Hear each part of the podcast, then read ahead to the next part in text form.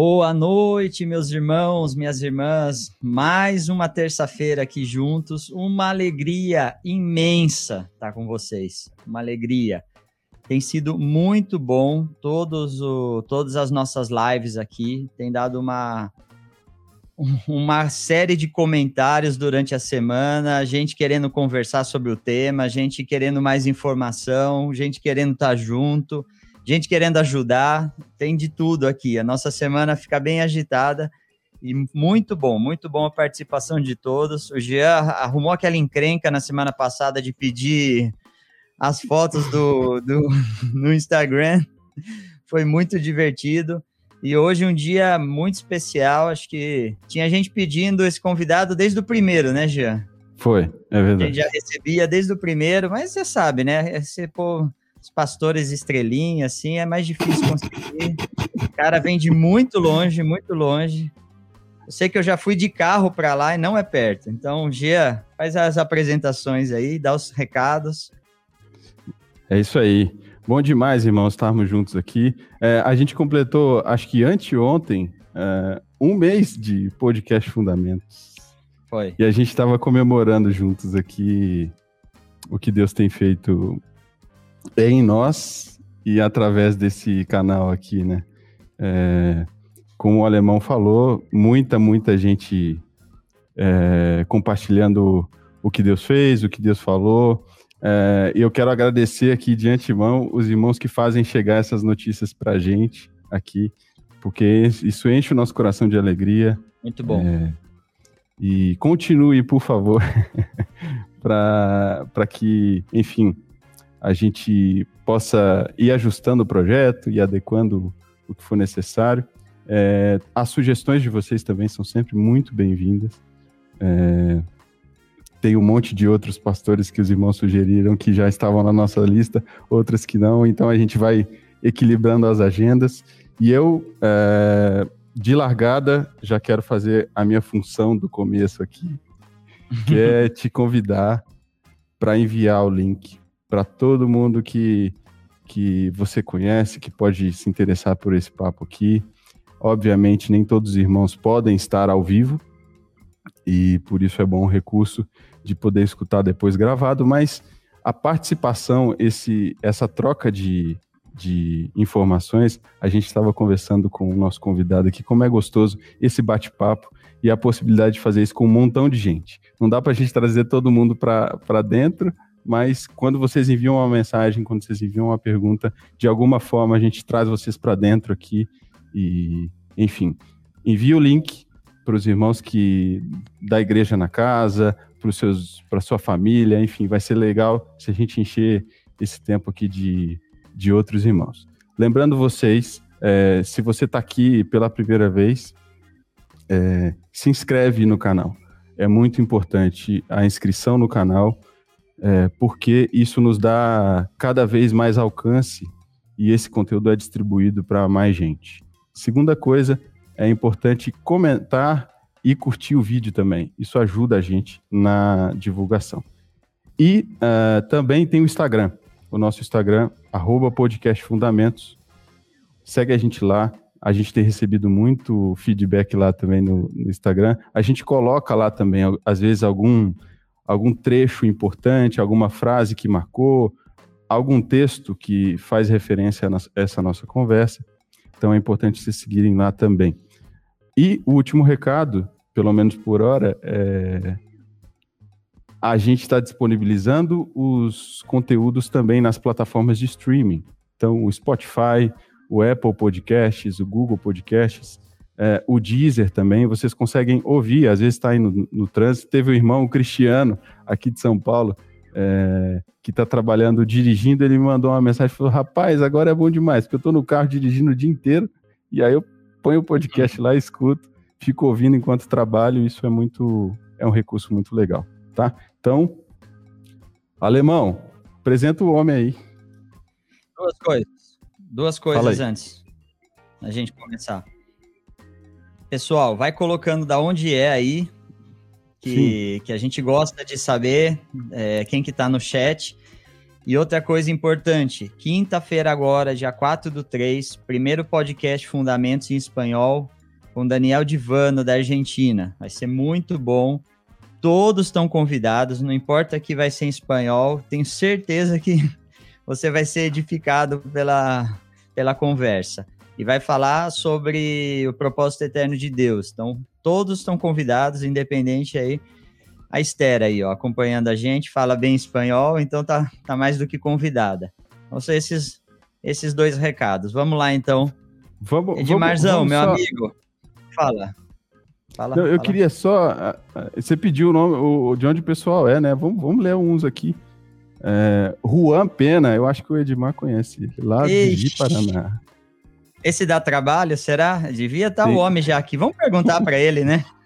É, a gente já pergunta. A Esther de São José do Rio Preto, a Patrícia Melo de Boa Vista, a Marlene Matos de Tucano, na Bahia. Quem mais? Uh, o Jairo Soares de Imperatriz. É, quem mais está aqui? Ananda Ferreira de Salvador. Paraná. Aí. Tem gente aqui Aí. de todo lugar, de todo canto, graças a Deus. Olímpia, Assis, Salvador. Vamos lá. Edmarzão, entra com a gente aí então. Tá aí o homem. Opa! Fala, meu amigo. Noite. Tudo bem? Boa noite. Boa, boa noite. noite. Coisa boa estar tá com vocês aí.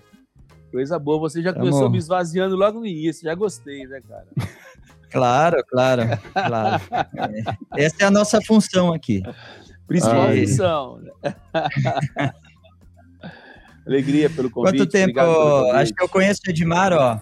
Conheço o Edmar faz uns 25 anos, algo assim. É. Algo assim que ele eu apareceu tinha, em Piracicaba. Eu tinha cabelo lá. ainda, né? Eu tinha cabelo ainda. Ah. Faz tá tudo beleza. Né? Mais de uns 25 anos que a gente se conhece, sim. Quando eu fui a Piracicaba, é, é fácil eu saber. A, a Rebeca tinha 4 anos de idade isso mesmo, tem 25 anos que você que eu, que eu conheço você. Exatamente 25. Bom demais. Vou, colo vou colocar um, um comentário aqui, ó. Tô buscando, não tô encontrando. Ah, onde está? Ih, aqui, conhece? Aqui, ó. Deixa eu ver, colocar a minha. Hélio! Não tá entrando aqui. É, entrou, entrou. Olha, querida demais, seja usado e ousado em nome de Jesus. Abração, meu amigo. Abração, Hélio. Alegria demais estar com você aí. Assistir seu podcast aí, o seu testemunho. Fiquei maravilhado. Uma delícia te ouvir. Foi uma delícia. Junto com a minha família aqui em casa, nós escutamos você. Fomos muito enriquecidos por sua participação aqui com eles. Muito obrigado, Hélio. Ótimo. Marzão, vamos como é de costume aqui, vamos orar? Você ora por nós, por esse tempo, é, eu acho por quem está em casa? Eu acho que vale a pena a gente fazer uma citação, né, Alemão? Porque às vezes as pessoas pensam que tudo que é costume é pecado, né? Se torna religioso. Mas existe uma ordenança apostólica, antes de tudo, pois, se faça a prática de oração. Então é em antes obediência de... à palavra de Deus que nós vamos orar deixando claro que nós Amém. dependemos do Senhor, que o Espírito Santo quer governar sobre nossas vidas, que Deus continua no trono e Ele pediu que orássemos a Ele antes de qualquer coisa. Então vamos orar sim, meu amigão. Senhor, que bênção o Senhor ter reservado para nós esse tempo. Sabemos que todas as coisas cooperam para o bem daqueles que te amam. E nós te amamos, Senhor. Pedimos então que esse tempo venha cooperar com nossas vidas, Senhor que seja um tempo onde o Senhor possa aclarar mais as nossas mentes e corações, ó Deus, na luz da tua palavra. Esteja usando-nos nesse tempo, usa a vida do alemão, do Jean, e que todas as pessoas que estão aqui nos assistindo sejam enriquecidas por sua bendita palavra, Pai. No santo nome de Jesus, que a marca de Cristo seja evidenciada nesse tempo juntos aqui, para o louvor da sua glória, Pai. Amém. Amém. Amém. Glória a Deus. Bom, Edmar, você está em Ji-Paraná. Ji-Paraná, Rondônia, Brasil. Rondônia. Um pouco longe Bem, da gente não. aqui. Longe. Mas você é daí? Você nasceu aí? Não, Como é que você parou aí? Sou mineiro. Ah, eu então sou, é... mineiro, sou mineiro do Vale do Aço, lá de Timóteo. Então, o Carlos Cardoso cuida da congregação onde eu nasci. Olha aí. E eu vim para Rondônia em 87. Eu vim aqui para Ji Paraná no ano de 87. Mas eu sou mineiro perdido aqui no Rondônia. Olha Comedor aí. de queijo, de tutu, frango caipira com quiabo. torresmo. Pipoca de mineiro, torresmo. É claro. Posso falar com propriedade, né? Ah, coisa boa. Graças a Deus. Mas, e, e Edmar, é, como é que você conheceu o Senhor? Uma como é que história, foi esse né? encontro aí? Conta como esse foi, testemunho né? pra gente. Como o Senhor me encontrou, né? As pessoas acham que eles encontraram o Senhor, na verdade foi o Senhor que as encontraram e encontrou no processo. O Jean, a sua pergunta é muito interessante, mas eu gostaria de ler um texto antes da gente responder isso. Pode ser? Manda, claro. Que tal a gente abrir a nossa Bíblia na primeira carta de Paulo aos Coríntios, capítulo 1, versículo 30 e 31.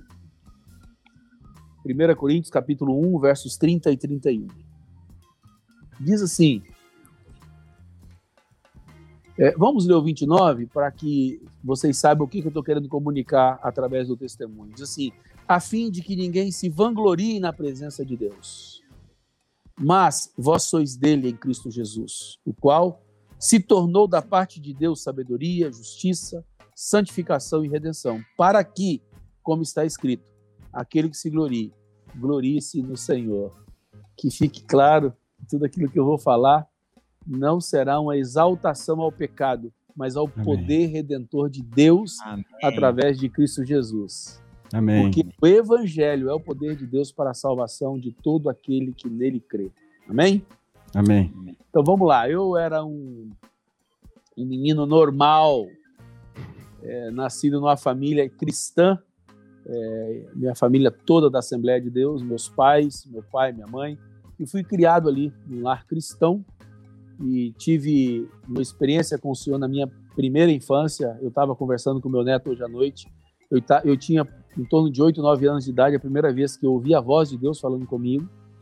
Então tive uma infância muito abençoada, rica da presença de Deus na minha casa, uma casa de músicos, muita música cristã, muita presença de Cristo. E eu fui trabalhar muito cedo com meu pai, porque sou filho homem único, tenho três irmãs e apenas eu de homem. E meu pai então me levou muito cedo para o trabalho, como é, é, é, de, é, é, de, praxe dos mineiros, né? É, gostar de trabalhar, graças a Deus por isso. Então eu era muito pequeno, de seis para sete anos, quando fui levado para o trabalho com meu pai. Meu pai era um, o meu super-herói, um homem de Deus, e muitas coisas lindas de Deus através da vida dele. Até que, quando eu completei 11 anos, 10 para 11 anos de idade, comecei a ver os primeiros desvios de meu pai, meu, meu meu falecido pai, vi os primeiros desvios, os primeiros desajustes na vida comportamental e espiritual de meu pai, e isso me produziu é, sério desgaste emocional. Eu não soube conviver de hipótese alguma com aquilo que eu vi, que eu vi meu pai desviando do Senhor, vi meu pai flertando com outras mulheres, isso produziu em mim uma decepção sem igual. E, e por conta disso, eu comecei a ter muitos problemas com meu pai, porque eu, muito novo, já tinha maturidade de uma pessoa mais adulta, porque o trabalho traz responsabilidade. E por conta disso, então, eu com 13 anos de idade, depois de muitas disputas com meu pai, de conversas duras com meu pai, eu resolvi sair de casa. Eu resolvi viver sozinho com 13 anos de idade. Então eu fui viver no mundo com 13 anos de idade.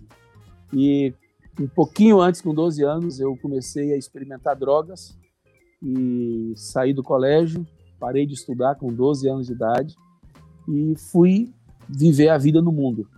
E na minha primeira inserção fora de casa, mudei da minha cidade, óbvio, para poder fugir da presença da, da, minha parentela.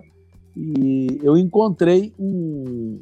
Porque eu não tinha onde dormir, dormia nas calçadas, dormia, dormia em cemitério, dormia é, na, em pátio de, de, de, católicos. Então, numa dessas minhas andanças noturnas, eu encontrei um hippie e fiz amizade com ele e bati papo com ele, descobri que ele era tão revoltado quanto eu. Então, a partir daí, eu passei a ser hippie. Então, dos 13 anos até é, meus 17 anos e 11 meses, eu fui ser hippie. Vivi na rua, vivi no Brasil, São Paulo, Mato Grosso do Sul, Mato Grosso, Paraná, Minas. Eu andava fazendo artesanato, com cabelo enorme, usava brinco. e, e, e, era um homem viciado, viciado em drogas, em todo tipo de droga. E nesse momento todo da minha vida, sempre ouvi a voz de, de Deus na minha vida. Ele sempre fazia questão de falar que ele estava por ali perto de mim.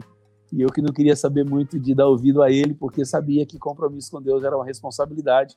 E eu estava com meu coração extremamente endurecido e fazia questão de não fazer, de não, não dar ouvido a isso. Inúmeras vezes é, fui fumar um baseado, falando de Bíblia com os amigos meus, e Deus, Deus é bom, a gente precisa parar com isso, a gente não pode continuar com essa vida.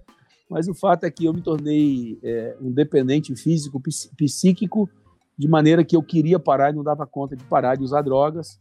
Então, vivi assim por muitos anos. Meus amigos achavam que eu tinha que eu tinha experimentado a loucura irreversível, porque eu não sabia o momento que eu estava é, careta, que a gente fala né, no mundo, e no momento que eu estava chapado. Então, era uma situação muito dúbia, que realmente eu não sabia quando é que eu tinha parado e tem situações inusitadas na minha vida, assim, de eu de eu perder três, quatro dias da minha vida sem saber o que aconteceu comigo, eu despertar, estava em outro lugar, em outra situação.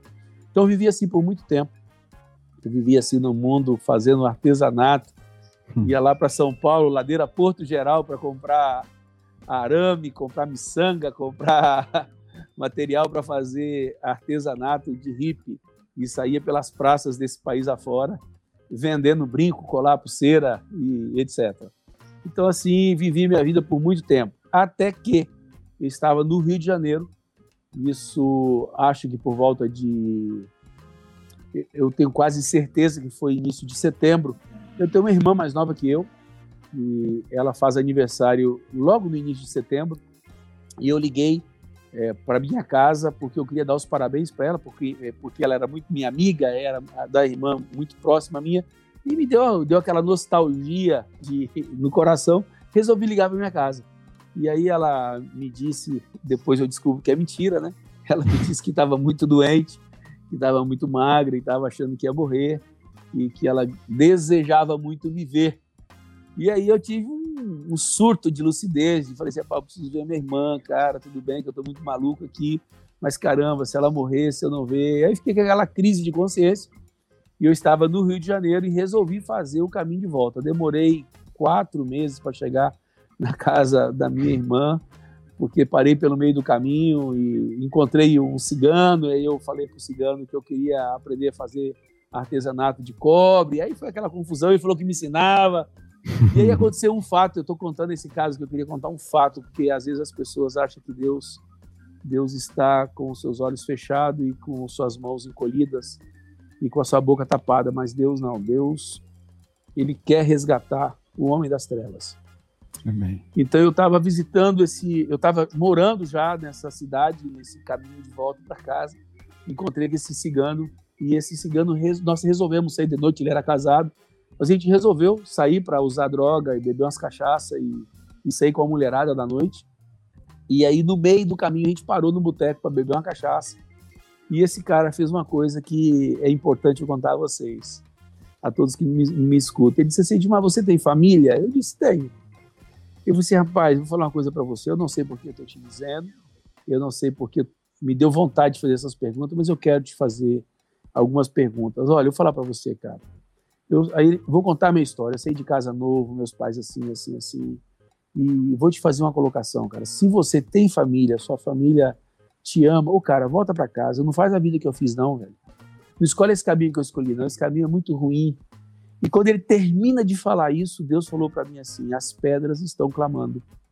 Eu tô falando com você. Eu falei: meu Deus, eu não valho nada. eu tô aqui todo atrapalhado. E o Senhor tá preocupado comigo, rapaz. Eu, eu não acredito nisso, Senhor. E eu, por causa daquele cara, eu falei assim: eu preciso voltar para minha casa. E voltei para casa quando chego na casa da minha, dos meus pais, eu descobri que a minha irmã não estava doente coisa nenhuma. e aí um amigo meu de droga, de mundo, foi me visitar. Ele ficou sabendo que eu cheguei, cidade pequena, ele foi me visitar. E ao me visitar, eu falei assim, pô, legal, ele vai vir aqui trazer um negócio para a gente usar, vamos, uhum. tô de boa.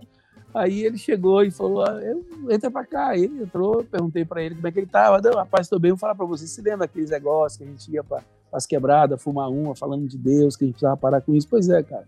Tive experiência com Deus, rapaz. Tem dois meses que eu não uso mais droga, tô liberto, cara. Me converti. E tive um encontro com Jesus. E aí isso foi o início do, da, daquilo que Deus queria fazer na minha vida. Eu falei, sério, sério, o papo rolou. Eu falei assim, rapaz, todo um grupo aqui em denominacional, um pastor interessantíssimo, o cara tem uma visão interessante, não é denominação, o cara prega o evangelho de uma forma legal, um cara inteligente. Vamos lá, cara, vamos na reunião com a gente. Eu falei, rapaz, eu vou lá amanhã, amanhã eu vou lá, amanhã eu vou lá, dar um pulo lá. E terminei indo lá nessa reunião com esse pessoal, passei a manhã com eles. À tarde, voltei para minha vida normal de drogado e dormi, fui deitar na minha cama de noite. E aí aconteceu uma coisa interessante, eu fumava três carteiras de cigarro por dia. Uau. E usava droga louca, louca, né? Aí eu, deitado na minha cama, fiz uma oração a Deus. Falei com Deus: Deus, você sabe que eu tenho muita vontade de parar de usar droga. Eu já não uso mais, não, não uso porque quero, já porque sou obrigado. Eu já tentei parar, você sabe que eu não dou conta. Tenho muita vontade de parar de fumar, não dou conta de parar de fumar. Mas assim, de cada dez palavras, onze gírias, né? A língua portuguesa tinha fugido da minha boca. Aí, uns papos malucos com Deus, aqueles papos de noiado com Deus mesmo. Aí falei para ele, vou fazer um compromisso com você. Eu vou dormir hoje. E amanhã, se eu acordar sem vontade de fumar e sem vontade de usar droga, eu vou te servir por toda a minha vida. E dormi. Terminei de fazer esse, esse, não falo, não sei se é oração, se é bate-papo. Com Deus, dormi, rapaz. E acordei no outro dia pela manhã. E assim que eu acordei, assim que eu acordava, a primeira coisa que eu fazia era passar a mão do lado da minha cama e acender um cigarro e fumar antes de levantar da cama. E depois de 10 minutos, rapaz, aconteceu um negócio que assim, o Espírito Santo falou comigo, Deus falou comigo. Você viu que você não está tendo vontade de fumar? Eu comecei a chorar. Aí eu falei para Deus, ó, eu dei minha palavra ao Senhor. Eu nunca mais vou deixar de te servir. E isso aconteceu em fevereiro de 1987. E para a glória do Senhor, até hoje está me sustentando, eu estou aqui de pé. Amém. Para que o nome dele seja glorificado. Então foi Amém. assim que o Senhor me encontrou. Sujo, caído, miserável, é, independente, tinha prazer de dizer que eu mandava na minha vida, que eu governava a minha vida, que eu era dono de si. Um guri de 13 anos ter coragem de tocar a sua vida, você imagina o nível de obstinação que havia dentro uhum. do meu coração, de rebeldia que havia dentro de mim. E Jesus me encontrou nessa noite, lá naquela cama, naquela cama branca, uma cama que eu dormia, ela era branca, toda branca. E eu tenho essa marca, essa nobre lembrança de saber que eu tive um novo nascimento ali naquela noite, porque eu fiz um compromisso e Deus fez a parte dele, então eu estou buscando fazer a minha pela misericórdia dele até hoje, Jean. Ah, que benção. Então quer dizer que Deus ouve os drogados também, né? Deus ouve. Deus ouve o aflito, Deus ouve o desesperado, Deus ouve o necessitado. É, se tiver pessoas aqui nos assistindo, que na sua família tiver alguém drogado, creia que Deus pode mudar. Deus Amém. tem poder para transformar. Não desista de orar. Eu tenho certeza que eu, que eu sou fruto das orações de meus pais, das minhas irmãs, dos irmãos que amavam minha família, que orava por mim. Eu sei que o céu se rendeu porque muitas pessoas mexeu com, com Deus acerca da minha vida, pedindo que eu, que eu me convertesse a Cristo Jesus. Então, ore, não desista, não desanima, porque o Evangelho é o poder de Deus para a salvação de todo aquele que nele crê. Drogado, alcoólatra, prostituta, ladrão, mentiroso, qualquer um tipo de pecador, o evangelho pode alcançar e atingi-lo. Adúlteros, tudo isso aí é possível o evangelho mudar e transformar. Aleluia. Benção demais. Então, então aí você estava lá em Timóteo, como que foi servindo a Deus agora? Te faço duas perguntas. Como que você foi parar em Ji-Paraná e, e se você encontrou o hippie outra vez na sua vida? Uma coisa interessante, porque nesse, nesse intervalo aí, meus pais mudaram para Rondônia, né? Então eu vim, nessa vinda que eu conhecia Jesus, eu vim a Rondônia. Eu estava no Rio de Janeiro e vim a Rondônia. Você imagina? Ah, para ver a minha irmã. eu vim para cá, eu vim por conta dessa situação, eles estavam morando aqui, então eu tinha que vir aqui, não tinha jeito. Aí eu vim a Rondônia, eu tive essa experiência com o Senhor aqui em Rondônia. Foi aqui que eu encontrei com Cristo e ele me encontrou. Bom. E aí começou o trabalho aí, é, para vocês chegarem no grupo que tem hoje. Conta para os irmãos aí que não conhecem é, como que é o trabalho aí de vocês. Você quer saber o trabalho atual ou como nós chegamos? Sim, como chegaram. então tá bom. Essa obra que ela, ela iniciou uma obra indenominacional. Como é, como é que acontecia? Nós tínhamos um movimento aqui, esse pastor que já é falecido. É, o movimento ele visava ajudar na recuperação de toxicômanos, de alcoólatras e prostitutas. Basicamente, nosso trabalho era esse. O trabalho desse pastor é esse. E ele era muito, muito maluco, porque eu me converti, tipo assim, dois meses de convertido, ele já me colocou para fazer programa de rádio sem para pregar com ele. Então eu dava o testemunho e ele entrava com a pregação. Então eu tocava um encontro de rádio uma vez por dia aqui, semanalmente. A gente tinha esse encontro de rádio. Esse encontro de rádio, na rádio que a gente tinha esse programa, ele visava isso. Ele alcançar as pessoas desesperadas, as pessoas que quisessem parar de usar droga, e o mote do programa era esse, né? Se o seu problema é usar droga, o problema é seu, mas se o seu problema é parar de usar droga, o problema é nosso. Então a gente juntava as fileiras para ajudar essas pessoas a se recuperar. Então, eu era muito conhecido, me tornei um homem muito conhecido por conta do meu testemunho, que eu ia nas denominações. E como nós éramos um grupo indenominacional, não éramos concorrentes, né? éramos parceiros. Então, eu, eu era chamado para pregar em várias denominações e dar meu testemunho, então eu terminei me envolvendo com isso.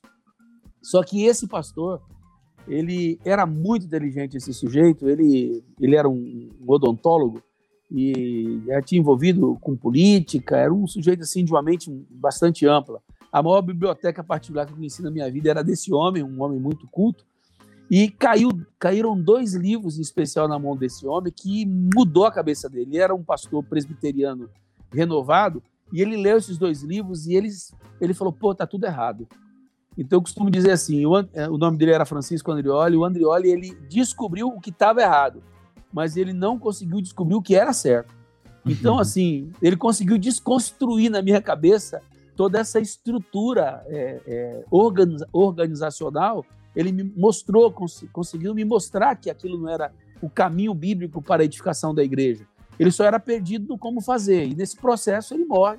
Aí a gente ficou aí nesse, nessa, a, sozinhos, digamos assim. O, o, pastor saiu do meio do nosso, do nosso meio. Quando ele saiu do nosso meio, depois ele, ele faleceu, ele nos abandonou e eu fiquei sozinho nesse negócio. E quando ele nos abandona, ele, me, ele não me disse porque estava me abandonando, mas aí eu fui na casa dele, aí ele me deu uma esfrega, falou que eu não tinha identidade com Deus, se eu tivesse identidade com Deus eu não estava choramingando a seda de um homem, que eu tinha que depender de Deus, e aí eu eu falei, rapaz, esse cara tá certo, ele é, mais, ele é mais sabido do que eu. Eu não devo ter identidade com Deus, não. Eu vou atrás dessa identidade aí, ver o que é isso.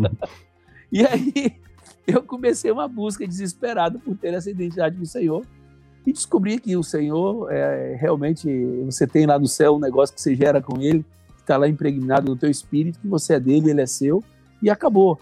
Então eu, eu, eu resolvi que eu não deveria é, voltar ou ir para uma denominação, que eu não reunia numa denominação, nós tínhamos um grupo que orava, que pregava a palavra, que era denominacional. Eu falei, eu vou dar continuidade nisso e vamos, vamos pensar aí e orar ao Senhor para ver o que, que Deus faz nesse processo todo. E nessa, a maioria saiu, óbvio, né? Tinha muitas pessoas que acompanhavam esse pastor, que ele era muito bom de púlpito mesmo. Seguramente a pessoa que eu, que eu, que eu conheci que mais, que melhor expunha a palavra de Deus. E aí eu fiquei na minha casa. Eu falei, ó, não vou, eu vou ficar aqui em casa, não tenho dinheiro para pagar aluguel de salão, vou ficar aqui em casa. Aí uma gurizada que, que era doida igual eu resolveu continuar comigo lá em casa, reunindo comigo, fazendo encontros comigo. E a gente foi orar a Deus, pedir a Deus o que, que ele queria, pedir para o Senhor me dar revelação, como é que era, como é que poderia cooperar melhor com o Senhor, com o reino dele. E aí Deus milagrosamente me fez encontrar pessoas, que aí é só o poder de Deus, o Deus onisciente, que tem todos os obreiros na mão dele, me fez encontrar os irmãos de Porto Alegre há muitos anos atrás e começou a vislumbrar uma luz no meu coração para eu entender é, o, que é o que deveria ser feito, porque eu só tinha entendido até então que não deveria. Aí eu comecei a compreender melhor e ser ajudado naquilo que deveria ser feito. Então foi aí que começou esse início de obra de restauração, isso nos anos de 89 e 90. Amém. Muito bom, muito bom. Jean? Deixa é. eu colocar uns comentários aqui. Vamos lá. Olha o que a Dilma Santos escreveu aqui, ó. Chorando aqui de tanta alegria por esse testemunho do poder de Deus. Aleluia. Amém. Glória a Deus. Bendito é o Senhor. Olha aqui a, o Jobeci Geraldo. Deus ouve ao aflito e atende o nosso clamor, pois ele é riquíssimo em misericórdia. Amém. É, irmãos, antes da gente. Bom, o papo tá uma delícia, né? Não preciso nem dizer. É, tá bom demais. Nós vamos. No, é, enfim, nós trouxemos o Léo hoje, está nos ajudando aqui no, no, no na, na técnica. E aí, isso, o Léo vai ajudando a gente em algum comentário que houver. É, eu quero pedir de novo. Eu inventei esse negócio na, na, na vez passada e foi legal, que eu, eu gostei. Acho que a gente conseguiu ver os, os rostinhos que estão acompanhando a gente aqui. Eu queria de novo convidar vocês aí, faz uma foto de vocês assistindo o, essa edição do podcast e manda pra gente. Nós vamos tentar botar aqui a turma que, que tá vendo. O Léo vai ajudar a gente hoje para eu me enrolar menos, tecnologicamente. Então, se vocês estão vendo aí, estão assistindo com a família, faz uma fotinha, manda lá no Instagram, no direct do Instagram, é um recadinho lá no podcast Fundamentos e a gente vai tentando colocar, é, ver vocês aqui acompanhando a gente, né? Alemão. Muito bom, muito bom. A participação aqui tá, tá muito boa também. Vamos lá. É, aí come, conhecer os irmãos lá e, e só para a gente fechar esse, esse, esse arco aí do, do testemunho, conta, conta para a gente a realidade hoje, que eu te conheço aí, sei que você ajuda toda a parte do norte aí, tem um, tem um trabalho, serve os irmãos aí nessa, nessa, nessa parte.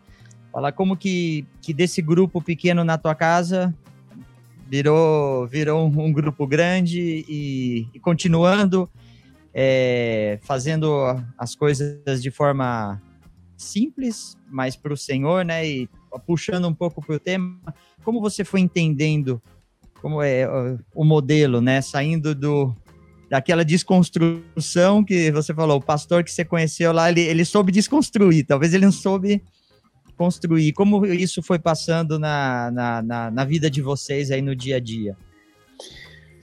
Veja bem, é, é muito fácil a gente concordar em alguns aspectos da vida de Jesus. Estou falando de todos os cristãos, é muito fácil. Qual cristão discorda que Jesus é Salvador? Que não tem salvação no sem Cristo Jesus? Não tem como. Todo cristão vai concordar com isso.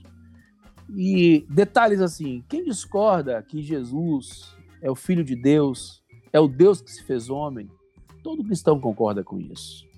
Quem, qual cristão que discorda que Jesus vai voltar? Todo, todo cristão concorda com isso. Agora, tem um, tem um aspecto da vida de Jesus que, para mim, foi talvez a base de, de, de toda a descoberta: é não olhar apenas para o Jesus que salva, não é olhar apenas para Jesus que cura, não é olhar apenas para Jesus que vai voltar e nos levar para morar eternamente com Ele, mas olhar para o Jesus obreiro, para o Jesus que agradou ao Pai por completo.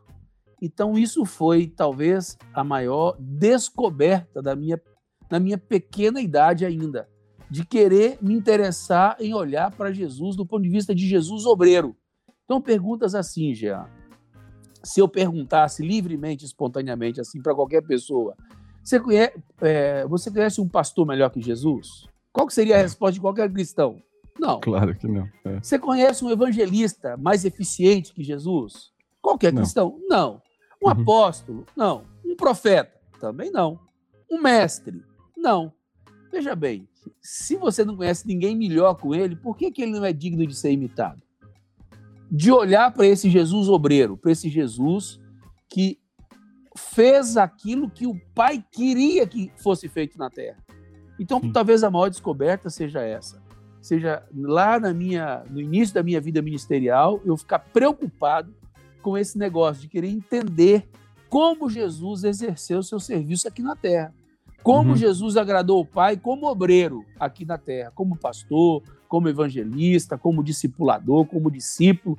Então, isso talvez para mim tenha sido a grande abertura é, que Deus, pelo Espírito Santo e pura bondade e misericórdia, porque é só bondade dele, por uhum. bondade ele me fez entender e ler e, é, que isso seria, a, digamos assim, a maior descoberta que um homem de Deus poderia ter na vida é ter Jesus como sua referência, ter Jesus como seu único modelo. Então, inicialmente foi tudo assim. Então, eu não tinha, tipo assim, é, normalmente as pessoas têm um homem que vai admirar. Naquela época eu era aqui perdido em Rondônia e admirar que homem. O cara que eu admirava abandonou a gente, falou que falou que estava indo embora, pastor. então eu não tinha mais a quem admirar. Então isso foi talvez eu seguramente tenha sido a maior, o maior gancho do Espírito Santo para mim para me tornar um homem é mais maleável a, a, aquilo que é a vontade de Deus. Então, Amém. por conta disso, eu fui seguindo alguns caminhos. Um desses foi o Espírito Santo ter milagrosamente me feito conhecer pessoas, que era fruto de minha oração. Eu vou contar para vocês rapidamente para vocês entenderem. Uhum. Eu, eu, eu, eu, quando eu me senti abandonado, estava sozinho com um grupo de gente lá, nós éramos mais ou menos uns 15, 16. E aí eu orava a Deus, nem minha esposa sabia disso. Eu disse ao Senhor, Deus, sim, o Senhor de fato é, tá interessado que essa obra exista, que aqui a gente comece uma obra desse jeito o Senhor vai mandar na minha casa alguém que venha me referendar acerca desse negócio, acerca desse reino e desta palavra da verdade. Toda a uhum. minha casa, num dia de sábado, eu e minha esposa, que eu trabalhava a semana toda viajando como representante, chegava no final de semana e ajudar ela a lavar, a passar, aquela confusão né, de jovem casado. A gente tinha quatro, três, quatro meses de casado, eu já estava tocando uma obra com quatro meses de casado. E aí, numa tarde, bate palma lá na minha casa, aparece dois senhores e disse, perguntando: aqui que mora Edmar? Sim, aqui que mora Edmar. Pois é, eu vim aqui porque Deus me mandou, eu sou fulano de tal. Eu vim uhum. aqui porque o Espírito Santo pediu para mim vir falar com você. E era exatamente tudo aquilo que eu queria.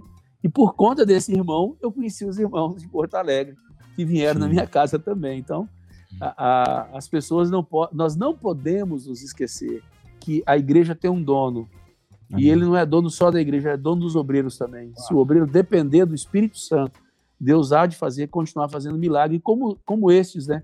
Que até hoje a gente conta com, com, com lágrimas nos olhos, porque Deus não, não me abandonou, não me deixou só, não me deixou naquele quarto orando sozinho, ele estava me ouvindo e, e ouvindo as minhas súplicas. Então a gente, a gente começou a obra dependendo de Deus e a gente não pode continuar a obra sem depender desse mesmo Deus.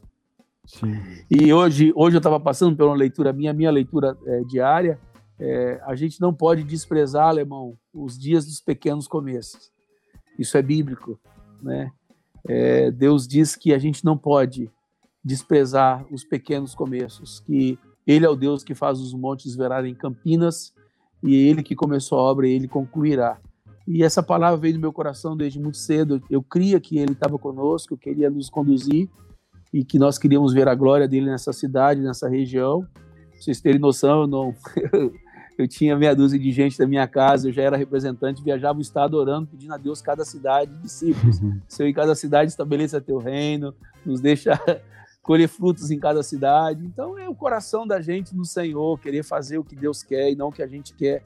Eu Amém. acho que talvez seja o grande segredo né, de Deus não perder é, o governo dele sobre nós e a gente não deixar de ser governado pelo Senhor no processo que o ministério pode fazer isso, né? Achar que você sabe que Deus deixa de governar seu coração, você fica só com a sua sabedoria. Sim. É, hoje aí na congregação em Paraná são, é, são quantos irmãos que, que congregam juntos aí? Ah, somos entre 500, 550 irmãos, ah, possivelmente aqui. Sim e várias cidades, e várias cidades claro. do estado de Rondônia, Acre, Sim. Mato Grosso, tá espalhado em várias cidades aí. Começamos obra, nós estamos começando obra agora lá em São Miguel, uma cidade a 190 quilômetros aqui de Paraná. Estamos lá indo pregar o evangelho. Vamos agora começar já, já vamos colher cinco frutos lá agora, vamos batizar. Amém. Vamos começar uma obra, começar uma obra lá. A igreja não pode ser só passiva, né? Existe um Jesus que dizia que de cidade em cidade, aldeia em aldeia, a gente precisa entender que como igreja a gente precisa nos mobilizar e atrás, nos disponibilizar nas mãos do Senhor. Qualquer porta que abrir, que você não, não tenha preguiça como resposta, como a, o comodismo como resposta.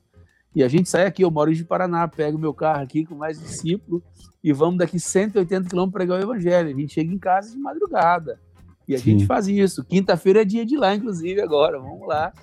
E, e é assim que o reino vai ser expandido. Se ninguém se dispuser, como é que Deus vai multiplicar a vontade dele por aí, né, Jean? Sim, sim. É, emendando isso, Edmar, uh, ó, é, bom, é bom demais estar nesse bate-papo, né, nessa conversa. E olhando para isso que você disse, assim, até um pouco sobre o que o nosso tema. Uh, Jesus, a gente olhar para Jesus, você já disse aí como é, modelo, mas, é, pelo menos é a minha sensação, a gente, como ser humano, gosta de coisas replicáveis. A receita de bolo que, que você fica na, guardada debaixo do braço e toda vez que você precisa fazer aquele bolo, você abre ela e replica, porque talvez é, fique. É, a gente não precisa de depender de ninguém além de nós mesmos, né? É, cê, enfim, abrindo esse pensamento, assim, você acha que a gente, é, por isso, por confiar demais nas receitas, se esquece de olhar para o Senhor imutável e ver como ele fez? A receita é um método, né? Como Sim. fazer. Então, pegar um passo a passo de uma receita, então, isso traz segurança para os homens. Os homens gostam disso, que no fundo também isso tem a pitada do dedo do, do homem, né? Tem uma gloriazinha do homem nisso tudo, né? No fundo, isso aí envaidece a, a raça humana. É, a proposta da conversa nossa, é, nesse aspecto, é a gente fundamentalmente fazer um contraste né, entre método e modelo, né? Os uhum. métodos, eles variam de acordo com a cultura, com as pessoas, com o tempo, métodos são aperfeiçoados, métodos são abandonados. Método é método. Então, por exemplo, eu tenho um amigo meu, pastor, infelizmente Jesus, infelizmente não, para ele foi felizmente, ele foi uhum. tomado ano passado para a glória, mas é um pastor de uma, de uma congregação, muito amigo meu, e eu estou aqui envolvido com serviço de edificação nas casas há anos. Né? Um tempo desse eu encontrei com ele na rua, e ele muito solista, amigo, cara amigável, me abraçou, disse, oi, Edmar, que legal te ver, não sei o quê.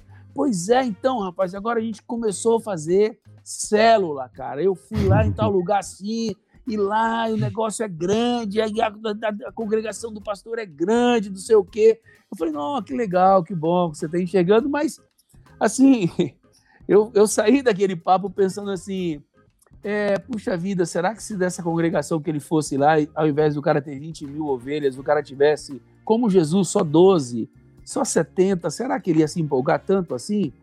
Será hum. que ele ia ficar tão é, entusiasmado e querer replicar esse modelo? Porque essas questões são métodos. Então, às vezes, até um negócio que Jesus fez, você pode fazê-lo, tentar replicar, mas com um dedo humano. Se torna muito mais um método do que um modelo, um modelo estabelecido. E se a gente não enxergar essas questões dessa forma, você vai terminar é, é, sofrendo, inclusive, de, de, de, decepções, porque os anos passam e você não vê talvez o resultado que o, o, o sujeito da cidade A ou B é, teve. Você vai assim, nossa, isso não dá certo, tá vendo? Eu tô aqui lutando, fazendo esse negócio, não dá certo, o cara termina fra... vendo um fracasso como fonte de desânimo. Ele não está seguindo o modelo, está seguindo o método. Então ele comprou um método, comprou umas apostilinhas lá, viu que aquelas apostilinhas têm um, um conteúdo bacana, legal, aí ele vai sair para replicar aquilo. Então ele não tem a essência, você compreendeu? Sim. Ele não está entendendo o porquê dos negócios, ele está fazendo como um papagaio, repete as palavras, ele não tem entendimento do que ele está fazendo de fato. Então, nós temos que voltar um pouco nossos olhos e enxergar é, essas questões aí, e, em especial esse detalhe. Outra coisa que talvez a gente podia é, começar a questionar é, e eu não sei se vocês, eu não sei se vocês têm essa estrutura de pensamento, mas eu devo confessar a minha. e talvez isso que tenha me levado também a me tornar um hippie, isso também tenha me levado a me tornar um, um, um discípulo, porque eu sempre quis saber o porquê das coisas. A minha mente talvez é um pouco mais complicada que as pessoas. Eu não gosto muito de fazer as coisas por fazer. Eu sou muito perguntador, sou muito questionador. Então, assim, eu tinha muitas dúvidas e muitas confusões na minha cabeça, em que pese a minha primeira infância ter tido comunhão com Deus, mas quando eu olhava de fora, do ponto de vista racional, eu ficava muito, muito complicado tudo para mim. Eu vou fazer perguntas para vocês dois, por exemplo, e para o nosso ouvinte aqui hoje. É, o que, o que, que havia dentro do meu coração? A Bíblia é uma só. Deus é um só. A salvação é uma só. O céu é um só. Por que tantas conclusões diferentes? E aí eu tinha uma dúvida enorme: como é que eu vou tomar uma decisão de seguir alguma coisa e se eu escolher o errado? E se a minha escolha foi pelo errado? E lá na frente, eu joguei meu tempo fora, você imagina que loucura? E eu ficava com isso na minha cabeça. Eu não tenho, eu não tenho condições de, de acreditar, porque é uma coisa complexa para mim. Né? Vamos pensar assim: você, você, nós estamos numa sala lá, é, sei lá, numa aula de literatura, e nem sei se existe literatura hoje nem sei se lê livro hoje, inclusive. Mas vamos supor que a gente está numa aula de literatura aí não e dá um livro para a gente ler. Assiste podcast Oi? hoje em dia, não dá mais livro. podcast. Já, tem, já tá tudo resumido, né? mastigado, para que ler livro? Já? É mais fácil. Vamos fazer de conta, então, que tem livro ainda. Aí você lê lá um livro, cara, e a gente lê um livro lá e a professora ou o professor, é, ao final, pede para a gente fazer um resumo do livro. E, e você fazer um comentário do que você entendeu do livro. Então, sei lá, eu me lembrei aqui, sei lá, Escravizaura, Cristo, Fim de Policarpo Quaresma, aqueles livros que a gente lia lá, eu acho que nem lê mais isso hoje também, uhum. não precisa ler. Mas eu fico pensando, a minha, minha cabeça assim, eu fico pensando, pô, aí você lê um livro, aí a professora, Edmar, o que, que você entendeu do, do livro da Escravizaura? Ah, essa Escravizaura era escrava, é, esse nome foi dado, essa alcunha foi dada a ela, dado ao fato de que ela, como escrava, era uma mulher guerreira, que lutava pelos direitos dos escravos, ela liderou um movimento enorme entre os escravos, de, e a alforria foi por conta dela, porque ela liderou um movimento lá. Pô, interessante, Edmar. Aí pega pro, pede pro meu amigo do lado e diz assim, ô alemão, e você, o que, você entendeu do livro? Disse, não, eu, não entendi isso não. Escravizar era outra coisa. É, ele falava que ela é escrava porque ela foi uma mulher que se entregou ao mundo da prostituição, então ela se tornou uma escrava. Aí vai perguntar pro Jean, você escravizaram aí, Jean, como é que é? O que você entendeu do livro? A professora já tá toda descabelada, esses caras são malucos, pô. Ah, não, escravizaura, era uma branca, aristocrata, rica, não sei o quê, bababá. E aí você vai contar a história do livro, e ela, e ela tomou as dores dos escravos, né? Alguém vai levar zero e alguém vai levar as dez, não tem jeito, cara. É. Concorda comigo? Claro, claro. Então, deixa eu fazer uma ilustração. Isso aqui é a Bíblia conforme diz Hebreus, que, que isso aqui é a palavra de Deus, que ela é viva e eficaz. Amém. Como é que você consegue entender cada um lê e entende uma coisa? Que Deus confuso, não sabe escrever, não sabe expressar o que ele pensa. Então, a Bíblia virou objeto de confusão, não de elucidação, conforme está prescrito pelo apóstolo, não de, de, de guia para a sua vida. Não, não, cada um lê e entende o que quer. E isso é uma confusão. E eu, quando ímpio, não consegui entender isso. Até que Sim. eu consegui, depois que eu me converti, que eu entendi que esse pastor, ele falava, Edmar, não é assim, esse negócio foram, foram os homens que fizeram isso com a Bíblia, Deus não é confuso, ele já tinha entendimento de ler a Bíblia com a simplicidade da Bíblia, com a literalidade da Bíblia, com a linealidade da Bíblia, com a imutabilidade da Bíblia. Então eu fui tomado de segurança, porque Sim. eu comecei a desacreditar se de fato esse Deus que as pessoas criam, esse Deus existe, ué. Porque a única referência que existia dele era na Bíblia, e cada um pensa o que quer. Será que a Bíblia é verdadeira? E o diabo, eu falo para você, o nosso adversário faz disso aí uma é, festa. Uma festa. Sim. Traz confusão na mente das pessoas. Completa confusão. Então, vamos primeiro restabelecer as coisas. Deus não é confuso. Deus é um excelente comunicador. Deus não confiou na memória. Para tanto, ele deixou escrito para que a Bíblia não sofresse variações e mutações. Ele garantiu é, a imutabilidade de Sua palavra por conta disso. E nós precisamos voltar a olhar para a Bíblia com esse, com esse coração. Então as uhum. pessoas não querem ler a Bíblia, querem ler a interpretação da Bíblia. Olha que loucura! Aí sai por aí nos podcasts da vida, nos canais de YouTube na vida, digitando frases para que alguém interprete a Bíblia e não para para ouvir o Espírito Santo. Sim. O inspirador da Bíblia é o Espírito Santo. Não para, Senhor, fala comigo. Aplica na minha vida o que o Senhor quis dizer aqui para mim, pessoalmente. Se os cristãos voltassem os corações para a palavra de Deus, para a simplicidade da palavra de Deus, muita confusão era desnecessária. Por conta disso, você tem aí irmãos idôneos, fiéis, bem intencionados, mas cada um faz de uma forma. Será que você não para para perguntar quem está certo e quem está errado? Será que você não para para perguntar? Ora, se Deus é o mesmo, a Bíblia é a mesma, por que fazem de forma tão diferente? Tem alguma coisa errada nesse processo. E se a gente não tiver, é, não vou nem dizer a hombridade, mas a profundidade, talvez, é, de querer pensar com a profundidade devida por que, que essas coisas é, se tornaram assim, é, dificilmente a gente vai ver a igreja sendo reconduzida e recolocada no propósito do Senhor, no desejo do Senhor, conforme o coração do Senhor. Então, Sim. vamos voltar para o nosso papo de hoje de novo. Fazer da Bíblia a nossa única fonte de informação. Amém. Amém. E, e talvez, Edmar, a gente. É maluco o tempo né, que a gente vive. Talvez a gente se acostumou como se essas variações de A a Z fossem parte já, né? Parece que a gente não se incomoda mais com isso. A gente. Parece que não, é, é, é assim mesmo, né? Faz parte. Eu escuto argumentos tipo assim, isso, isso Deus fez, olha só. Deus fez assim para que as pessoas pudessem encontrar um lugar onde melhor ela se adaptava, onde melhor ela se sente bem. Olha para você ver o cúmulo da loucura. Quer dizer, pega 1 Coríntios capítulo 1 e rasga, simplesmente rasga. Pega João 17 e simplesmente rasga. Ignora o que está escrito.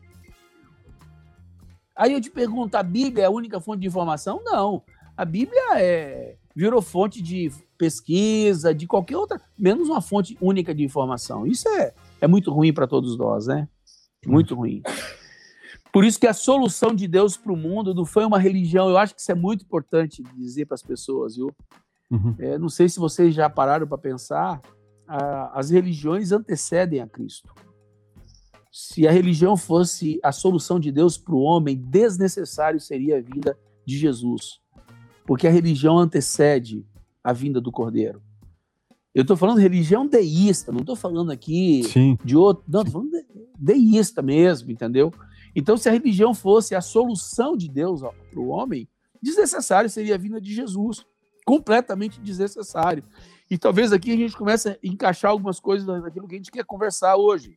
Uhum. Porque é muito diferente de você entender o cristianismo sob o prisma de uma religião e você entender o cristianismo sob o prisma do próprio Cristo. É completamente diferente. a religião ela tem, dentro de, do pacote de que ela tem a ofertar aos seus seguidores, ela, ela tem Cristo. Mas não é exatamente é, isso é, a sua principal ou o seu principal fundamento.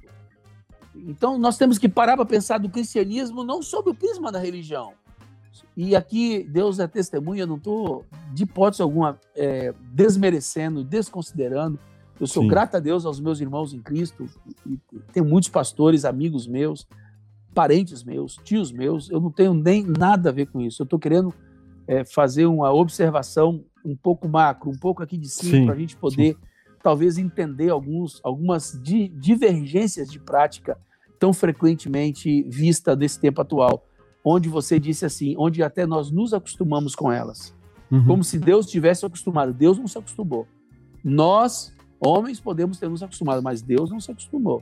A divisão não está no coração de Deus. Uhum. Os irmãos viverem separados não está no coração de Deus. Antes de qualquer coisa, Deus quer uma igreja unida, uma igreja onde os, os filhos dele vivem juntos. Então, essa divisão existente é parte da não observação de 1 Coríntios capítulo 1. É parte de nós não é, estancarmos a divisão que eu chamo de divisão interna.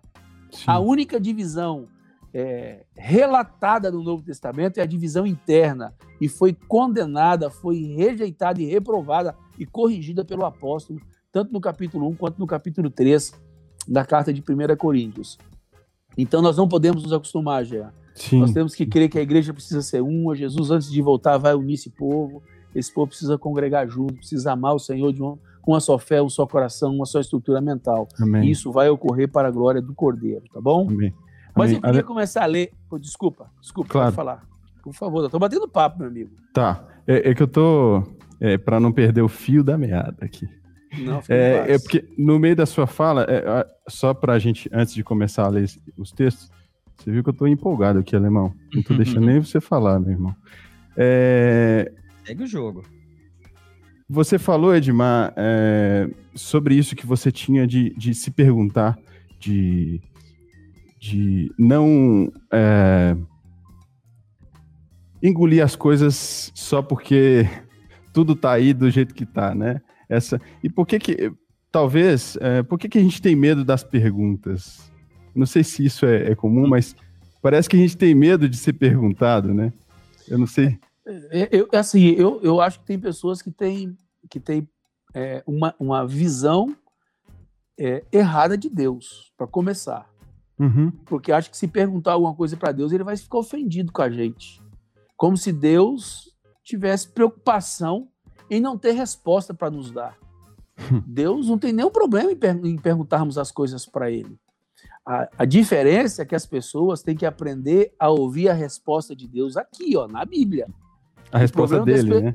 É, o problema é que muitas vezes as pessoas não fazem pergunta porque não querem investir tempo investigando as respostas.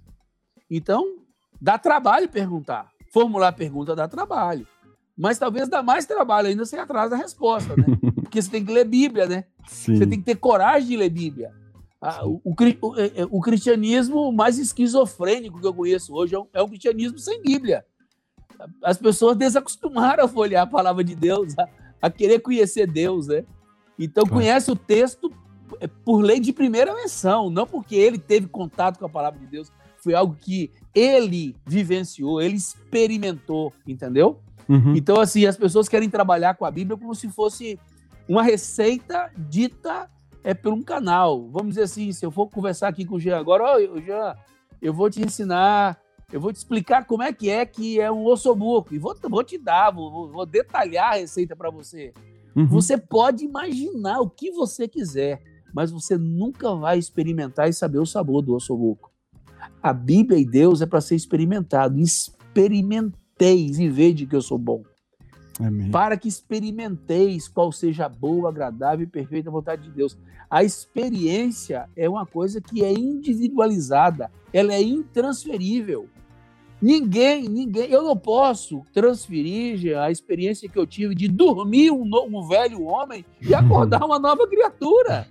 Sim. Como é que eu posso eu posso contar isso pro viciado e ele falar, puxa, que história linda demais, e morrer fumando uma noia, entendeu? Injetando Sim. cocaína no, no, no, braço. Porque isso é uma coisa pessoal e Bíblia e Deus é a mesma coisa. Então, perguntar, Deus não se ofende você perguntar. Agora, às vezes, antes de ele te responder, você já desistiu da sua própria pergunta. Isso é muito frequente. Muito frequente mesmo. Então, assim, perguntemos mais. Perguntemos mais aos mais velhos e perguntemos uhum. em especial ao Senhor e peçamos nas nossas leituras bíblicas que Ele nos responde. E Ele nos responderá com segurança, sem nenhum viés distorcido, porque Ele quer ser revelado a cada um de nós através da Sua palavra. E Ele quer se revelar uhum. mais do que os homens ainda desejam de conhecê-lo. Ele quer se tornar conhecido a cada um de nós. Então, Amém. de fato, há que se fazer mais perguntas. Nós Deixa precisamos eu... gostar mais de. Nós precisamos gostar mais de Tomé, né, meu amigo? ah, eu é. Vejo, eu, eu vejo a galera muito se identificando com Pedro, com qualquer um, mas com Tomé sempre, coitado do Tomé mal, mal visto, né, meu amigo? Quando pensa em Tomé. incrédulo. Tomé é incrédulo, pô, Tomé é incrédulo. Mas é por causa de Tomé que você sabe que tá as marcas dos cravos nas mãos do Cordeiro Santo. Ai. Toca aqui, toca aqui, toca aqui que está aqui, meu amigo. Você sabe que nosso Jesus não perdeu as marcas do sacrifício por nós por causa de um Tomé. Você sabe que Jesus é o caminho, a verdade e a vida por causa de um Tomé que teve coragem de fazer perguntas. Que tenhamos mais coragem de perguntar para ouvir Jesus. Amém. Só compartilhando um, em cima desse negócio de, de fazer perguntas que me passou recentemente, e acho que é um dos motivos, Edmar e Gia, tentando responder aí. Pode uhum. ter vários motivos, mas passou comigo. É, eu tinha uma dúvida, um questionamento que lendo a palavra me, me surgia e eu por, por tempo segurei aquilo falei, nossa, eu vou, eu vou parecer pequeno se eu levo uma pergunta, sabe? Eu vou, vou, eu vou ficar envergonhado. Tipo, a essa altura do campeonato, você tá com essa dúvida, Alemão. E aí, e aí liguei pro Elião um dia e falei, Elião, meu, primeiro eu preciso, preciso pedir perdão porque eu não te trouxe antes a dúvida, porque, porque eu senti isso, isso, isso. E depois a gente falou da, da dúvida. Mas é isso, a gente não quer ser Tomé, né? Não quer, não quer, não quer parecer pequeno, que fica marcado lá que, que, que tem aquela dúvida, né? É bem. então, um testemunho pessoal recente aí. Nos falta simplicidade devida às vezes, né? Sim. Eu lembrei de uma professora minha que eu até falei com a gente é, anteriormente. É, ela falou assim: os alunos com, com vergonha de perguntar coisas óbvias, né? E ela disse: não tem pergunta boba. Tem o bobo que não pergunta. é bem mineirês isso mesmo. Bem mineirês. Tem muito bobo que não pergunta. e, eu sou, eu, eu sou desses bobos que pergunta muito. pergunta tudo. Eu tenho coragem de fazer pergunta. E Deus nunca ficou chateado comigo até hoje, não. Ele sempre, é mesmo. É, teve paciência comigo, me respondeu, usou meus irmãos, hum. usou sua palavra, foi sempre bom hum. para mim. Eu vou colocar uma, antes da gente seguir aqui, uma mensagem aqui ó, na tela. Deixa eu colocar meu, meu auxiliar aqui. Edmar Gomes Ferreira. Oi, vovô. Aqui é o seu neto Arthur. Boa noite. Boa Manda noite, um abraço Arthur. Arthur. Beijão, meu neto do coração. Ê, menino precioso, discípulo. Muito precioso. Fez oito anos essa semana passada. Muito precioso, meu neto. Amo muito. Maravilha. Edmarzão, quer entrar nos textos aí para seguir o teu, o teu raciocínio? É, eu queria que vocês me ajudassem com o tempo, porque assim, nós já estamos Vai. há uma hora conversando aí, né? Vamos perguntar ao pessoal aqui até que hora que a gente pode até ir. Até que hora vocês ficam aí, pessoal? Coloca. É verdade, porque realmente, né, eu não quero ser né, cansativo a ninguém, né? Ao contrário, quero ser benção enquanto puder. A gente só, a gente só sai quando o último. Aqui, ó, estamos com 345 online. Na hora que o último sai, a gente desliga. A gente desliga a tá luz. então vamos lá. Vamos lá. É, eu queria propor é, é, uma análise, um pensamento inicial, tendo como base é, a pessoa de Jesus.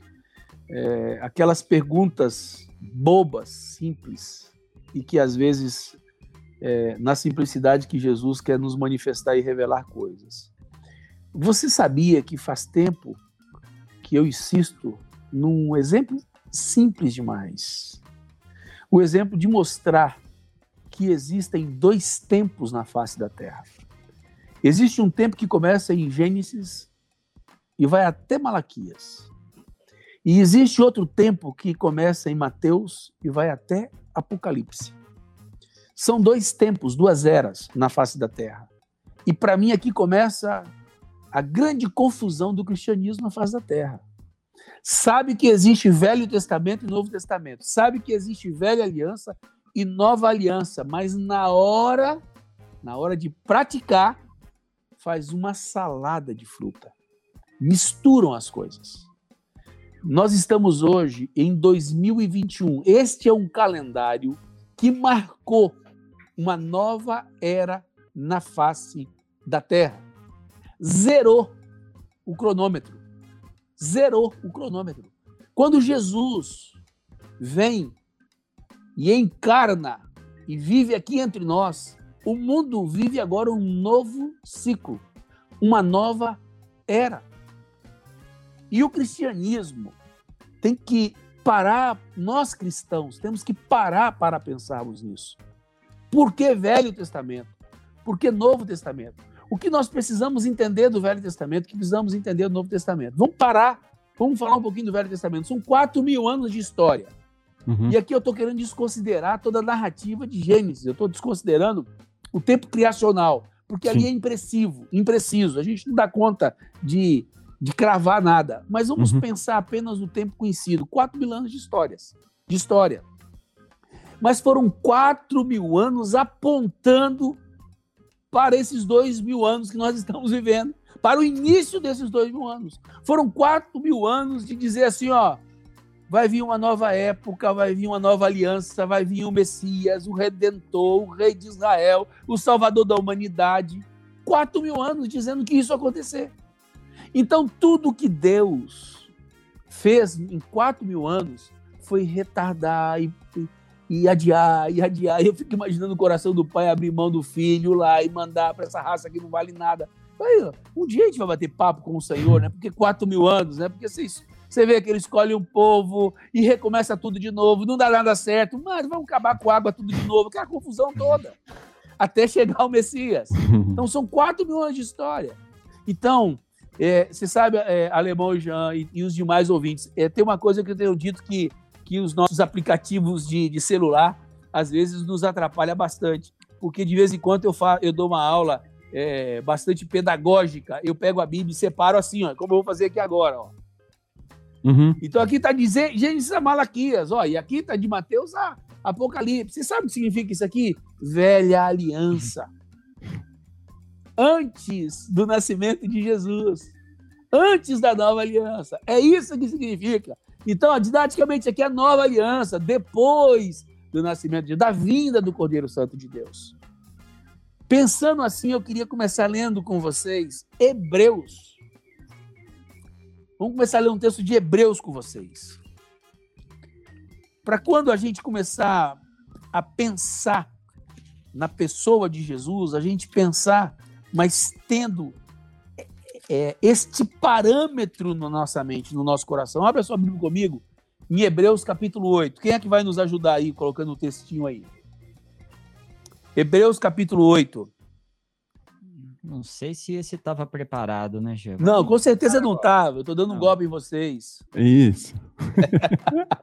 o Léo, vamos ver se, se o Léo consegue pôr para gente. Coitado do Léo, hein, Léo? É, acho que é mais fácil. Vamos, vou compartilhar a tela então, Gia. Pode deixar. Compartilhei. É, ó, melhor. De... Hebreus que capítulo vou... 8. Vou buscar minha Bíblia, cara. Tá aqui, ó. Pera aí. Pega lá. Estamos. Vamos aqui. Vamos lá. Ora, o essencial das coisas que temos dito é que possuímos tal sumo sacerdote que se assentou à destra do trono da majestade nos céus. Ó, o essencial, ok? O resumo, aquilo que é mais importante é isso, que nós temos um sumo sacerdote que se assentou à destra do trono da majestade do céu. Está falando de Jesus.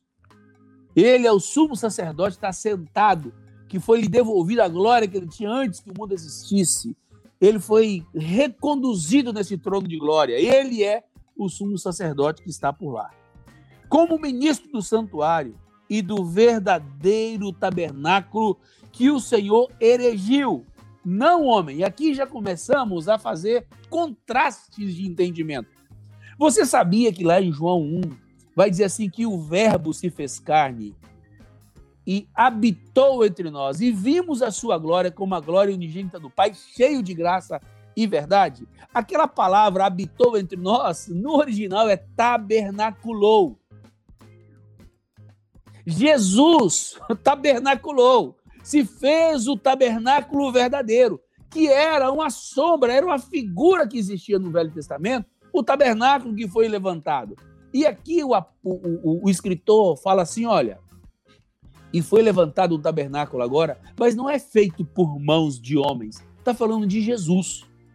Pois todo sumo sacerdote é constituído para oferecer tanto dons como sacrifício, por isso era necessário que também esse sumo sacerdote, sacerdote tivesse o que oferecer. Ora, se ele tivesse na terra, nem mesmo o sacerdote teria. Se Jesus Uhum. estivesse na terra, já não seria sacerdote. Mas, visto existirem aqueles que oferecem segundo a lei. Aqui de novo mostrando a diferença do sacerdote segundo a lei e desse sumo sacerdote Jesus, desse tabernáculo levantado pelas mãos do nosso Senhor Deus, o Pai de Jesus e o nosso Pai. Versículo 5. Os quais ministram em figura e sombra das coisas celestes. Assim como foi Moisés divinamente instruído quando estava para construir o tabernáculo, pois diz que faças todas as coisas de acordo com o modelo que te foi mostrado. Vamos voltar aqui por uma, uma, uma, uma palavra muito interessante no versículo 5. Os quais ministram em figura e sombra. Figura e sombra. Presta atenção. Se você projetar a sua mão contra uma luz e olhar para o chão, você vai ver sombra, sombra de uma mão. Agora você vai poder descrever a cor da mão? Não. Não vai conseguir. Por exemplo, a minha mão, vou deixar bem pertinho. A minha mão tem vitiligo, sabia? Se você visse a sombra da minha mão, você jamais ia conseguir perceber a despigmentação da minha mão, porque a sombra não transmite a imagem real. Então aqui o apóstolo já começa a mostrar o que era o Velho Testamento: sombra. Figura das coisas que haveriam de vir. Vamos continuar lendo? Então Moisés foi divinamente instruído quando estava para construir o tabernáculo, dizendo a ele: Vê que te faça todas as coisas de acordo com o modelo que te foi mostrado. Lembremos-nos que a ordem dada a Moisés era para construir o tabernáculo conforme o modelo. E no texto inicial diz que Jesus virou o tabernáculo, uhum. erguido pelas mãos de Deus. Jesus virou o verdadeiro modelo, o tabernáculo eterno. Então nós temos que trans, transferir agora a figura temporal pedida para Moisés, para aquilo que é o eterno, que está na pessoa de Jesus Cristo. Você tem, consegue dar uma pausinha que a gente vai voltar para o versículo, para o capítulo 5? Só dá um pulo rapidão para o capítulo 10 aí, alemão, versículo 1. Porque senão a gente vai ficar curtindo Hebreus aqui, os irmãos, puxa vida, vai ter aula de. Ó, Agora, eu, leu em. Ah, por deixa, favor. Eu te, deixa eu rapidinho colocar, só para você saber aqui, Edmar, um comentário aqui, ó. Você está preocupado com o horário? Veja só o que o Cássio escreveu. Não, o Cássio não, a Dilma. Até que hora a gente pode ir? Até às 6, 6 e, 6 e 30 eu saio para trabalhar. É muita misericórdia esse povo. Tem que falar para esse povo que aqui não tem, um, não tem um apóstolo como o Paulo que vai ressuscitar o sujeito que cai quando, quando de sono. Cada janela.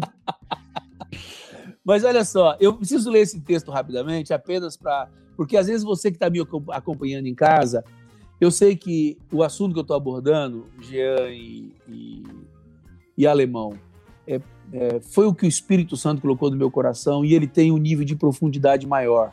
Uhum. Porque é, eu gosto de que as pessoas saibam o porquê elas seguem a Deus. Por que, que elas têm que crer dessa forma? Eu não gosto muito de discípulo que não pensa. O discípulo tem que aprender a pensar. E eu quero instigar os irmãos a pensarem. Por que, que somos diferentes? Por que, que as coisas são diferentes? Por que, que falta padronização e uniformidade naquilo que deveria ser a manifestação apenas da pessoa de Jesus? Então nós precisamos compreender isso aqui, para a gente entender por que tanta divergência, entendeu? Então, só, só para fortalecer o que eu tinha dito acerca da sombra e da realidade, olha o que, que diz aí no versículo 1 do capítulo 10. Lê para nós aí, Jean ou o alemão. Ora, visto que a lei tem sombra dos bens vindouros, Calma um pouquinho. não a imagem real das coisas. Calma um pouquinho, alemão. Alemão, visto que quem tem quem tem sombra, o que, que é a sombra?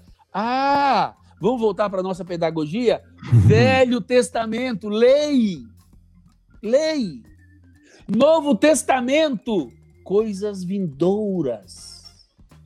Então, a lei é a sombra dos bens vindouros. A sombra. Então a grande confusão começa aí. Querem pegar coisas da sombra e colocar agora na realidade. Gente, o Velho Testamento, a lei é a sombra das coisas que haveriam de vir. Porque o final do versículo, conforme você leu, alemão, diz assim para nós: não é a imagem real das coisas. Não é. Não Sim. é. Então, Velho Testamento, sombra, apontava para o Novo Testamento, para a realidade. Então, sombra e realidade, coloque isso na sua mente: sombra e realidade. Velho Testamento, sombra, realidade, Novo Testamento. Velho Testamento é aquilo que haveria de vir, Novo Testamento é aquilo que veio, aquilo que foi estabelecido de uma vez por todas. Se nós não tivermos isso em nosso coração, nós não saberemos nem usar a Bíblia. A Bíblia não vai nos servir como uma ferramenta útil de trabalho. Então, olha, Velho Testamento, sombra do que haveria de vir.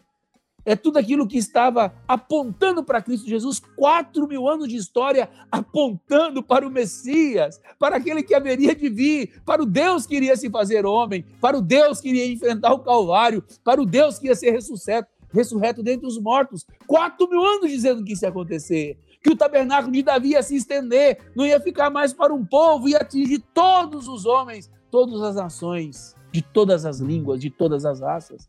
Isso é o Velho Testamento. Mas o Novo Testamento é a realidade, é o acontecimento, é o fato da misericórdia de Deus ser encarnada na pessoa de Cristo Jesus. Então, se nós não entendermos isso, que o Velho Testamento é, é a sombra e o Novo Testamento é a realidade, que há uma, um, um, um, um divisor de águas para nós, Velho Testamento e Novo Testamento, nós não vamos entender muito bem. Nós vamos ficar perdidos, misturando as coisas. Só para você ter uma noção, um dia eu passei na frente de, um, de uma construção, de um, de um salão que os irmãos estavam construindo, e, e no texto, eles pegaram o final de um versículo e diz assim: A casa de Deus é grande porque o nosso Deus é maior. Velho Testamento. Ou seja, esses irmãos de boa mente e fé querem construir uma coisa bonita mesmo, porque tem na mente deles que aquilo ali é a casa de Deus. Velho Testamento, sombra. Então não tem como eu dizer assim, nossa, esses irmãos não têm boa intenção. Não tem nada a ver com isso. Tem uma mistura pedagógica, você compreendeu? Onde didaticamente ele não sabe aplicar Velho e Novo Testamento, em que se aplica Velho, em que se aplica é, Novo Testamento. Então nós temos que entender primeiro isso, a separação que existe entre uma coisa e outra. Concordo? Estamos é, juntos ainda aí, todo mundo? Estamos, estamos sim. É. Então, então vamos voltar para o capítulo 5, agora versículo 6. Bora. Agora, com efeito, obteve Jesus. Não, é, então é 8. É 8, 8 versículos. É, agora voltamos para o 8. Eu só peguei o capítulo 10 para a gente pegar a sombra e a Sim. realidade, para a gente não se atrapalhar. Voltamos para o capítulo 8. Hebreus é uma aula de Jesus, é fantástico. A apresentação de Jesus em Hebreus é, é magnífica, né? Que é, pra, é exatamente para mostrar para aquele povo que cria na lei e, e, e, tinha esquecido de quem era Jesus, foi a manifestação de Cristo. É, é fantástico ler Hebreus, eu amo ler Hebreus com essa uhum. visão, né? Achou o versículo 6? Agora, com efeito, obteve Jesus ministério tanto mais excelente. Ué, a excelência está no ministério de quem? Jesus. De Jesus. é no ministério de Jesus que nós vamos obter a excelência. Não é no ministério de um, de um pastor renomado, famoso, bom pregador. Não, não, não. A excelência está no ministério de Jesus. Por isso eu quero dizer a vocês assim: Jesus é digno de ser imitado como pastor, ele é digno de ser imitado como obreiro, é digno para nós olharmos para Jesus e perguntarmos como Jesus fez, o que Jesus mandou fazer, como os irmãos entenderam e praticaram as ordens que Jesus deu, ali de Atos até Apocalipse, porque ali foi a prática daquilo que Jesus havia determinado a eles naqueles três anos e meio que ficou aqui na Terra. Aí eles passam aqueles anos ali todos é, escrevendo-nos e relatando-nos o que eles conseguiram praticar e o que eles corrigiram daquilo que eles conseguiram praticar das ordens que Jesus havia dito e dado a eles. Então nós temos que voltar para isso aqui. Jesus obteve ministério excelente, muito mais excelente. Quanto ele também mediador de uma superior aliança, instituída com base em superior promessa. Eu sei que ninguém tem dúvida superior aliança, eu, tenho, eu sei que ninguém tem dúvida superior promessa, mas eu quero pensar aqui. E o que você pensava do superior, do ministério superior dele? De uma excelência ministerial. Que ele tem um ministério supra, acima de qualquer um. Então vamos olhar, vou tentar conversar um pouco hoje, porque o nosso uhum. tempo é pequeno, uhum. mostrar um pouco mais sobre esse Jesus, esse Jesus excelente, esse Jesus, o modelo, esse Jesus que estabeleceu por completo o desejo do Pai aqui na terra, o tabernáculo levantado pelas mãos do Pai, o modelo vivo para que todos nós possamos ver e admirar e nos inspirar nele.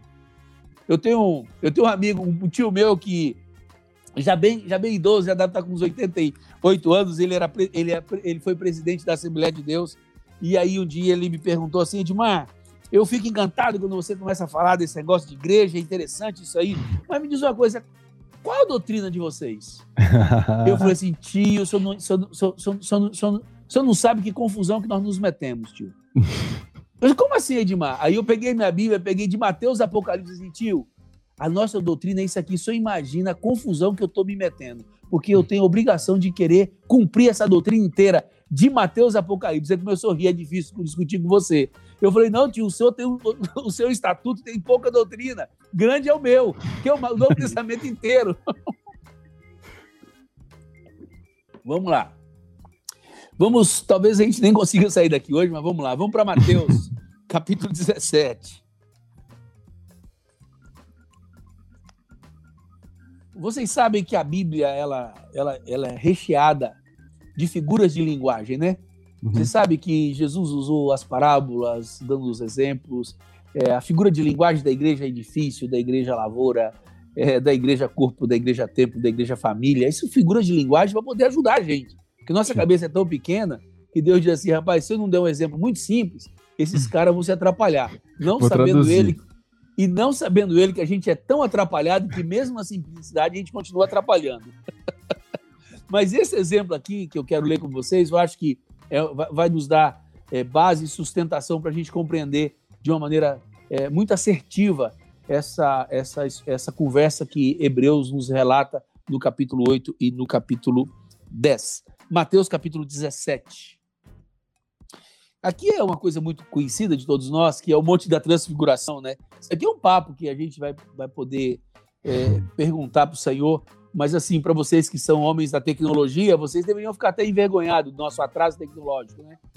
Porque vocês imaginam uma, uma, uma, uma foi uma projeção holográfica de que eles tiveram ali há dois mil anos atrás. É, você, você imagina? Nós estamos atrasados demais, hein, Nós estamos muito atrasados. Nós estamos aqui com, com câmera, uma câmera para lá, aquela confusão, vídeo. Né? Você imagina o holograma, eu, o meu corpo inteiro. Mas vamos aqui, vamos ler esse papo aqui. Diz assim: Seis dias depois tomou Jesus consigo a Pedro os irmãos, e os irmãos João e Tiago, e levou-os em particular num alto monte. Então vamos rever a cena: Jesus pega Pedro, Tiago e João e sai para um alto monte. E foi transfigurado diante deles, e o seu rosto resplandecia como o sol, e as suas vestes tornaram-se brancas como a luz. É, é uma coisa que deve ter sido espetacular para eles também, né? Ver o sol do meio-dia, né? Porque é uma das descrições de Apocalipse do nosso amado Sim. Jesus. Um dia nós vamos contemplar o seu rosto brilhando como o sol, o sol ao meio-dia. E esses irmãos ali, esses três irmãos vendo o Messias assim.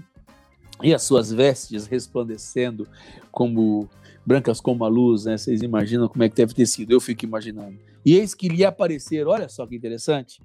Olha a, a, a, o holograma ali. Apareceu Moisés e Elias aparece Moisés e Elias batendo papo com ele. Então Pedro disse: Olha só, o paladino, o bom de argumento. Hã? Senhor, bom é estarmos aqui. É bom demais. Ó, aquela galera lá não sabe o que é bom. Tá todo mundo lá embaixo. Pensa nos caras que não sabem o que é bom, mestre. Vamos fazer o seguinte: se o senhor quiser, pensa num cara que trabalhou, farei. Ele nem pediu para Jesus inventar uma tenda rapidão lá, não. E haja tenda e ouve. Não, eu vou fazer. Vamos fazer aqui três tendas. Eu faço três tendas. Uma será para você, outra para Moisés e outra para Elias. Olha, três tendas no mesmo nível. Uma para Jesus, uma para Moisés e outra para Elias. Nós gostamos demais de estarmos aqui com vocês três. É um papo fantástico. Falando ele ainda, quando uma nuvem luminosa os envolveu. E eis que vindo da nuvem uma voz que dizia: o céu para para aquele negócio. E, rapaz, o Pedro não está entendendo nada, esse menino. Ô, Pedrão. Ô, Pedro, você, você, você tem umas, umas criatividades fantásticas. Não, não, mas é bom demais. Afinal de contas, eu quero servir a meu mestre, a meu senhor. Não, pensa num cara bem intencionado, esse Pedro. Gente boa. Aí essa voz que aparece lá, que ninguém pode precisar o tamanho da voz, mas foi o suficiente para fazer esses caras cair tudo de, bru de bruxo e com medo, mas diz assim: Este é meu filho amado, em quem tenho todo prazer. A ele ouvi. Aqui nós temos uma tipificação. Moisés representando, tipificando a lei. Elias representando e tipificando os profetas. E Jesus, a nova aliança. E eles querem colocar no mesmo nível a lei e os profetas. E o pai não se contenta com isso. Com isso, o pai não se aguenta com isso, diz: Este é o meu filho amado, a ele ouvi. Ouvindo-a, esta voz, os discípulos caíram de bruço, tomado de grande medo. Com certeza, eu asseguro a vocês que não foi uma voz muito branda, sabe? Pedro, você sabe o que é, rapaz? Eu precisava te falar um negócio aí. Você tá meio confuso, meio atrapalhado. Eu sei que é uma, você está tendo uma experiência diferentaça, meu filho permitiu você ver uns negócios diferentes, mas assim, você está meio atrapalhado, criança. Não, não, não, não, não. Eu sei que foi suficiente, não quero aqui narrar a voz, só sei uhum. que possivelmente não tenha sido algo assim, a ponto deles caírem de bruço e com medo. Aproximando-se deles, versículo 7, tocou-lhes Jesus, dizendo: Erguei-vos e não temais. Jesus toca nesses homens. Não foi Moisés, não foi Elias, foi Jesus. Foi a superior aliança. Foi o sumo sacerdote eterno e perpétuo. Aquele que nesse momento está intercedendo por você e por mim. Uhum. Aquele que veio tabernacular conosco. Aquele que resolveu se tornar o modelo vivo do Pai, o modelo de filho, o modelo de obediência, o modelo de fazer a vontade do Pai.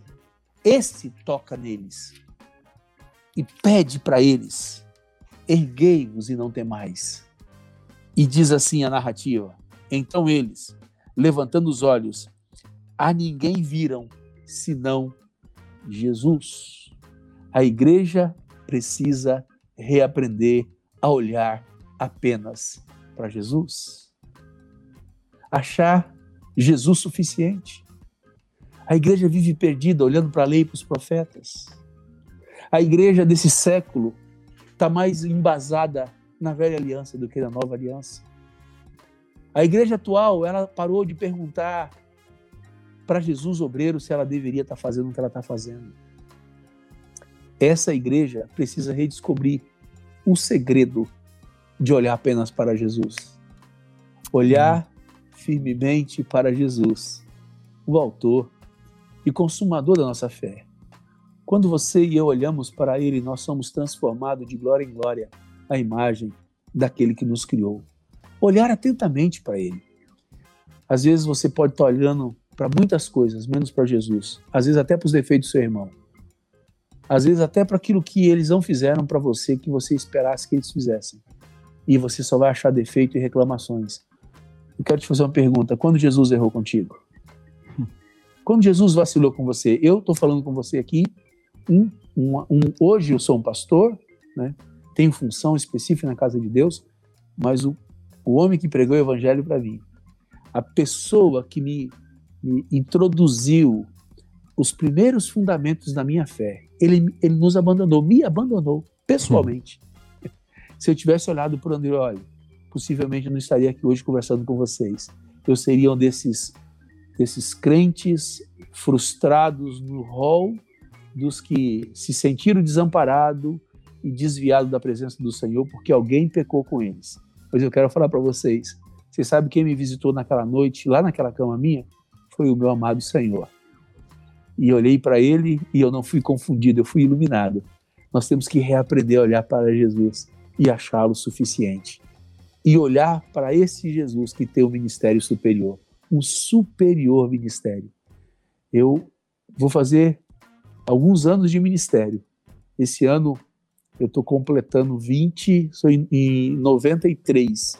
Estou fazendo então 29, né? Uhum. Então eu digo a vocês, se for comparar o ministério que eu desenvolvi na casa de Deus com os três anos e meio de Jesus, eu estou muito longe do Messias. Eu estou muito longe de, de satisfazer o coração do meu Pai. Não há nada que eu venha fazer que possa dizer assim: o meu Messias não faria melhor. Ao contrário, o que eu faço, o faço na dependência dele e na graça dele, porque sem ele nada podemos fazer. Que nesta hum. noite reaprendamos a querer olhar Jesus obreiro, o Jesus que teve um ministério superior. Pode listar qualquer homem bom da história. Hoje eu estava conversando com o Marcos Moraes, a gente estava lembrando de João Calvino, porque como como eu, como ele e eu também sou eu sou bastante afeito a olhar a história e, e, e, querer ouvir o que, que Deus quer falar com a gente e aprender. E a gente estava falando de Calvino. Calvino é um sujeito desses assim ímpar, né? Então vamos falar dessa geração que conhece mais Ivan Baker. Ninguém se compara a Jesus. Amém. Ninguém se compara a Jesus. Ele é único. ele é único. Não esqueça disso. Ele é único. Por causa disso, eu faço questão de ler alguns versículos sobre Jesus ainda. Bora. Se eu não der tempo de entrar sobre o modelo da planta, que é Jesus também, mas pelo menos eu falei bem do meu amado Jesus, já valeu a pena esse tempinho junto aqui. Eu vamos, já vou me sentir, já vou me sentir realizado. Abre sua Bíblia comigo no Evangelho de João, capítulo 4. Por que, por que foi justo o pai falar isso do Messias? Olha só, ele estava ali envolvido com a galera dele, saindo da cidade para pregar o evangelho, e aí no meio do caminho ele encontra uma mulher, ele para ali, e, e a galera continuou, tava todo mundo com fome, sabe? Tipo a gente assim hoje, tava com fome. e aí, ao invés de sair atrás da cozinha ali para arranjar uma comida ou chamar a mulher, oh, vem cá, Ju, traz um negocinho aí. Jesus continuou lá, continuou lá conversando com a mulher. Os discípulos voltam de barriga cheia e já fica louco. Porque esse cara não foi comer? Onde que ele comeu? Ele comeu o quê? E aí tá, tá aquela confusão toda, eles perguntam para eles, né? E dizia então os discípulos uns aos outros, eu estou lendo o versículo 33, ter-lhe-iam, porventura, alguém trazido o que comer? E, dizia e disse-lhe Jesus: A minha comida consiste em fazer a vontade daquele que me enviou. Esse é um apelo para o caráter, para a obediência. A comida do nosso amado Jesus consistia em fazer a vontade daquele que enviou. Por conta disso, ele deixou de ir atrás da refeição para pregar o evangelho para aquela mulher. Por conta disso, ele ficou ali paralisado, investindo o tempo dele, porque ele estava fazendo a vontade daquele. Porque a vontade do Pai não é que ele, não era que ele seguisse os, os discípulos até aquela cidade para arranjar alguma coisa para comer. A vontade do Pai é que ele ficasse ali e abordasse aquela mulher. Mas ele diz assim: e realizar a sua obra. Quantas vezes nós, como obreiros do Senhor, nos esquecemos que precisamos é aprender com esse Jesus obreiro que fazer a vontade do Pai é condição absoluta para um obreiro e também e realizar a obra dele. Então, quando eu falo para vocês, assim, eu estou indo a 180 quilômetros pregar o evangelho, eu imagino que deve ter uma galerinha aí, até falando mal de pastor, falando assim, nossa, o cara não vai nem na cidade do lado de, a 10 quilômetros. Eu não estou dando esse testemunho para falar isso para você, não, meu amigo. Sabe por quê? Porque o meu testemunho perto do meu amado Jesus é nada. Porque o meu, meu amado Jesus andava de cidade em cidade, de aldeia em aldeia, a pé, amassando poeira e barro. Eu pego um carro aqui e ando. Então eu quero comparar isso ao meu amado Jesus. Eu estou de longe tentando imitá-lo, mas é de muito longe. E vergonhosamente, muitas vezes, me sinto cansado. Hum. E tenho que pegar o carro e ir lá por conta do compromisso que eu fiz com as pessoas, eu quero dar meu segundo sim. Mas nós precisamos olhar para o Jesus obreiro que fazia a vontade do Pai e realizava a obra do Pai. Você está vendo que muitas vezes é, você se chateia porque tem que memorizar um versículo, né? e quer conhecer Jesus. quer conhecer a palavra viva chamada Jesus, porque tem que memorizar um versículo. Ah, não vou mais não. Esse alemão fica pegando no meu pé, perguntando se eu memorizei, se eu não memorizei. E aí você quer ser santificado pela verdade, e a palavra de Deus é verdade, você não quer conhecer a verdade, não quer conhecer a palavra, mas fala que quer ser santo. Olha que contradição. A gente tem que olhar para esse Jesus que fazia a vontade do Pai, que satisfazia o Pai. Vamos dar um pulinho na nossa. Vamos, vamos pular. Vamos pular aí para o versículo. Para o capítulo 8, vamos. Vamos pelo menos mais um versículo aí para a gente se alimentar de Jesus nessa, uhum. nesse tempo que ele está nos dando aqui. Capítulo 8, versículo 29. Olha que coisa linda. Por que, que ele tem um ministério mais excelente? Alemão e, e, e, e Jean e todos os ouvintes, para minha vergonha, eu tenho que confessar a vocês, nem o texto anterior e nem esse, Deus pode falar de mim. Esse texto não é uma verdade na minha vida, para minha vergonha. E como é que eu vou querer que os irmãos achem que tem um pastor mais excelente que Jesus? Se empolgar que um pastor mais excelente que excelente é Jesus. Ele, ele tem a excelência. Olha só o que ele diz. E aquele que me enviou. Vamos, vamos ler o versículo 20. Vamos voltar um pouquinho? Não tem problema a gente voltar um pouquinho, não, né? Não, não tem não. Versículo 28. É porque eu fiquei, eu estou poupando um pouco também, tá? Disse-lhe, pois, Jesus: Quando levantardes o filho do homem, então sabereis que eu sou e que nada faço por mim mesmo, mas falo como o Pai me ensinou. E aquele que me enviou está comigo e não me deixou só, porque eu faço sempre o que lhe agrada. Galera que gosta de ir atrás dos pastores do YouTube e do Google da vida, digita qualquer nome aí e pergunta para Deus se no currículo desse pastor sempre agrada ao Pai esse pastor. Pergunta se esse pastor que você digitou sempre fez a vontade do Pai. Pergunta para Deus, através do Espírito Santo, se esse homem que você às vezes empresta seu ouvido, ele pode receber do Pai o mesmo testemunho. Esse é meu filho amado, em quem nele tem todo o meu prazer. Não tem. Vamos, vamos levantar, vamos levantar o nosso amado Jesus, o, o obreiro verdadeiro, o obreiro que satisfez o Pai, o obreiro que não teve culpa, o obreiro que fez tudo aquilo que o Pai lhe pediu. Olhemos para esse Jesus, esse ministério de Jesus, esse fantástico ministério que em três anos e meio conseguiu impactar a humanidade. Eu estou aqui hoje por, causa, por conta do serviço dele. Eu estou aqui hoje por conta dele. Vocês estão aí hoje por conta dele.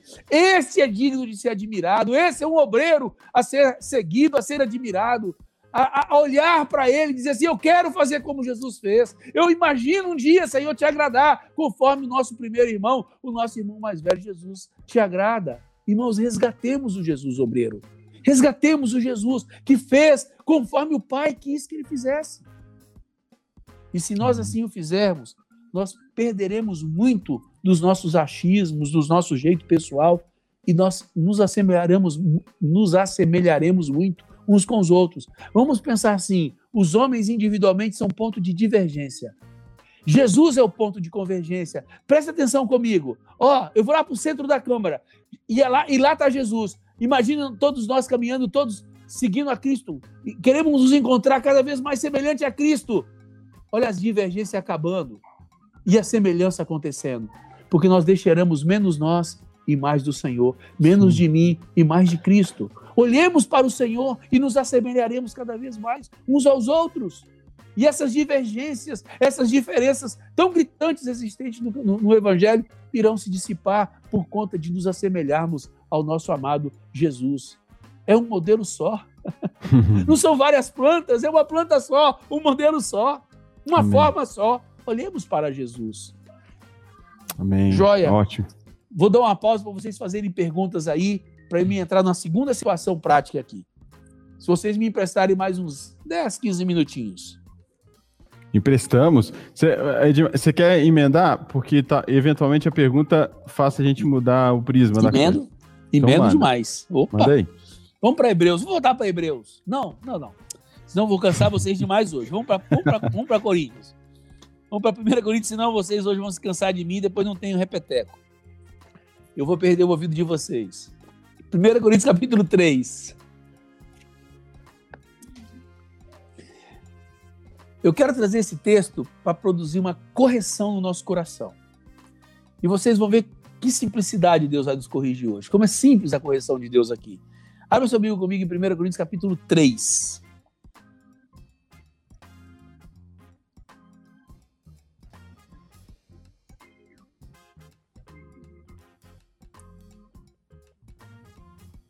Acharam aí? Vamos lá. Vamos ler a partir do versículo 4. Quando, pois, alguém diz eu sou de Paulo e outro de Apolo, não é, não é evidente que andais segundo os homens? Quando nós temos preferências ministeriais, nós estamos andando segundo os homens e não segundo Deus. Presta atenção nisso. Isso é outro papo longo que a gente pode ter, viu? A verdadeira divisão, a divisão interna. Isso é um papo longo que a gente poderia ter com toda a igreja, com todas as pessoas aqui junto conosco. Já fica, já fica aí o, a, a programação, hein, alemão? Fica aí, fica o gancho aí. Olha só que ele continua. Quem é Apolo e quem é Paulo? Servos por meio de quem crestes, que é Jesus. Isto conforme o Senhor concedeu a cada um. Ora, foi o Senhor que concedeu essa graça a Paulo e a Apolo, e vocês vieram e creram por conta daquilo que eles receberam do Senhor. Não foi por conta das suas, dos seus méritos próprios. Não há meritocracia no reino de Deus, irmãos. O mérito é todo do Senhor. Como é que você pode vangloriar de uma coisa que você recebeu? Quem tem alguma coisa que não tenha recebido? Então, onde tem espaço para a glória humana? A centralidade é Cristo, a exaltação é Cristo, o louvor é para Cristo, sempre. Vamos continuar. Eu plantei, Apolo regou. Mas quem deu, quem deu o crescimento? Deus. Quem plantou? Ah, Apolo. Ah, quem regou? Ah, tá bom. E quem deu crescimento? Ah, Deus. Se tivesse plantado, tivesse regado, se Deus não tivesse dado crescimento, o que, seria da planta? Nada, meu amigo. Semente que não germina e não, e não, vira, e não vira árvore frondosa e frutífera não é nada, é um objeto morto. Então a glória vai ser daquele que faz crescer sempre. Eu, você, gente, nos contentemos em, em ser pelo menos um jumentinho que carrega o Messias, tá bom? Já tá bom demais. Vamos continuar. De modo que nem o que planta é alguma coisa, nem o que rega, mas sim Deus que dá o crescimento. Então, esse é o nosso tamanho. Nada. Deus é toda a glória. Se nós conseguimos contribuir com Ele, já sejamos homens felizes e realizados por ter nos achado dignos de cooperar e de servir com Ele no seu evangelho, no seu reino. Versículo 8: Ora, o que planta e o que rega são um, e cada um receberá do Senhor o galardão, segundo o seu próprio trabalho. Aqui outra coisa que é ponto a ser conversado: tem pessoas que querem receber galardão do trabalho alheio, coisa feia, mas tem. Versículo 9: Porque de Deus somos cooperadores. Aqui começa uma correção porque de Deus somos cooperadores. Você sabia que essa é a expressão mais usada por Paulo para nominar um obreiro na casa de Deus? Cooperador? Qualquer dia desse, tenha paciência e leia o Novo Testamento, onde aparece a palavra cooperador, cooperadores, cooperam, cooperaram. Você vai ficar assustado. E aí, de novo, pela bondade de Deus e misericórdia de Deus, eu fiquei tomado de uma curiosidade. Lembra que eu, aquela mente que gosta de perguntar? Sim. Você vai, Deus, por que que Paulo tem a mania de se colocar como cooperador e chamar os obreiros de cooperador? E depois do advento dessa, dessas tecnologias, desses dicionários aí, todo mundo virou professor de grego, né? Todo mundo conhece grego, hebraico, aramaico, todo mundo sabe. E eu resolvi pesquisar com mais profundidade o significado verdadeiro dessa palavra. E aí vem aquilo que eu gostaria de falar para vocês, que difere muito de olhar Jesus obreiro e dos obreiros que muitas vezes pensam que estão agradando a Deus. Essa palavra cooperador é derivada de duas palavrinhas, a junção de duas palavrinhas, sum e ergon. Para e trabalhar. Então vamos lá. São duas palavrinhas. A palavra sum é com. A palavra ergon é trabalhar. Então, como o grego é invertido, então é trabalhar com. Você sabe o que, que os obreiros atuais pensam? Que é trabalhar para. A palavra cooperador não é trabalhar para Deus. A palavra cooperador é trabalhar com Deus. Olha que diferença. Como? Eu digo a vocês que é uma diferença enorme. Quando você coopera, você está trabalhando com. Ou seja, o meu pai trabalha, por isso que eu trabalho. O meu pai quer que eu faça, por isso que eu faço. O meu pai mandou deitar, eu vou deitar. O meu pai falou que eu não tenho onde reclinar minha cabeça, eu não tenho onde reclinar minha cabeça. Meu pai falou que eu tenho que tirar a noite em oração, eu vou tirar a noite em oração. Isso é trabalhar com Deus. Jesus, modelo de obreiro que trabalhou com o Pai. E é muito diferente de você trabalhar para o Pai. E as pessoas confundem demais isso em especial os obreiros. E aqui eu quero dizer a vocês, eu não estou fazendo consideração e nem julgamento de motivação. Não estou. E eu não sou Deus para fazê-lo. Eu estou apenas trazendo uma palavra significativa que pode mudar o rumo do seu serviço e ministério. Ora, Deus nos chamou para sermos seus cooperadores. Deus quer que você e eu cooperemos com Ele. Então, para Deus, trabalhar com Ele basta. Então, vamos supor que o pai, eu fico aqui imaginando o ministério de Jesus. Quem é que disse para o filho dizer assim para os discípulos: vinde à parte e repousai? Foi o pai. Não foi ideia de Jesus, não. Hoje eu acho que eu estou cansado. Hoje, hoje eu vou assistir um joguinho de quarta-feira. não, não. O pai diz assim: filho, dá um tempo, né, filho? Vai descansar. Ó, o negócio tá puxado, hein, meu amigo? Dá uma segurada aí na turma, você vai, vai colapsar o sistema. Vamos dormir? Vamos descansar um pouco? Vinde à parte e repousai. Jesus, até quando descansava, ele estava trabalhando com o Pai, porque ele trabalhava com Deus. Ele não trabalhava para Deus. Quantos obreiros acham que Deus é obrigado a receber o fruto do seu trabalho porque ele está fazendo para Deus? porque o objetivo dele é nobre. Não, ele, eu estou fazendo porque eu quero ver a glória de Deus. No entanto, ele não perguntou se Deus pediu para ele fazer aquilo e nem se ele pediu para fazer daquela forma. São coisas distintas uma da outra. Sim. Eu queria rapidamente analisar Gênesis aqui. Vamos pegar um obreiro, um obreiro desses que, um exemplo de homens que fez para Deus. Edmar, deixa, se... Oi, pode, deixa eu fazer só, um, só uma... Interromper? É, é porque eu acho importante isso. Quando você fala de obreiro, alguém pode fazer é, a dedução de que são é, pessoas específicas. Mas quem é obreiro para Deus? Quem, quem deve ser esse cooperador é, na casa de Deus? A pergunta sua nos remete a outra pergunta. É, Efésios 4, do 11 a 16, nos ensina de que nós não fomos chamados apenas para sermos discípulos, mas para sermos e fazermos discípulos, porque é segundo a justa cooperação de cada parte. Sim. Então, cada parte tem que dar sua cooperação. Então, todo mundo foi chamado para cooperar. Todos. Sim. Todos. Independente se você está cooperando no serviço específico ou se você está no serviço comum de todos os santos. Mas Sim. Deus chamou a todos para cooperar com Ele, cooperarem com Ele. Beleza? Ótimo. Respondi? Claro. Vamos ler a historinha de Caim e Abel, aquela que a gente aprendeu lá na, quando a gente era criança. Quando a gente, a gente usa esses dois nomes próprios, a primeira coisa que, eu, que vem na nossa mente quando eu falo a palavra Caim e Abel, o nome próprio de Caim e de Abel, o que, que vem na sua cabeça? Nossa, um homicida, matou o irmão. Mas este não foi o prime a primeira iniquidade encontrada em, em Caim. Não foi a primeira iniquidade encontrada em Caim. Vamos analisar então um pouquinho de Caim rapidamente em Gênesis capítulo 4.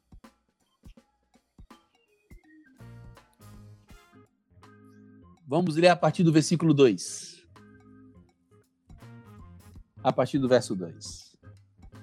Depois deu à luz a Abel, seu irmão, e Abel foi pastor de ovelhas e Caim, lavrador. Profissão dos dois. Um, lavrador, outro, pastor de ovelhas.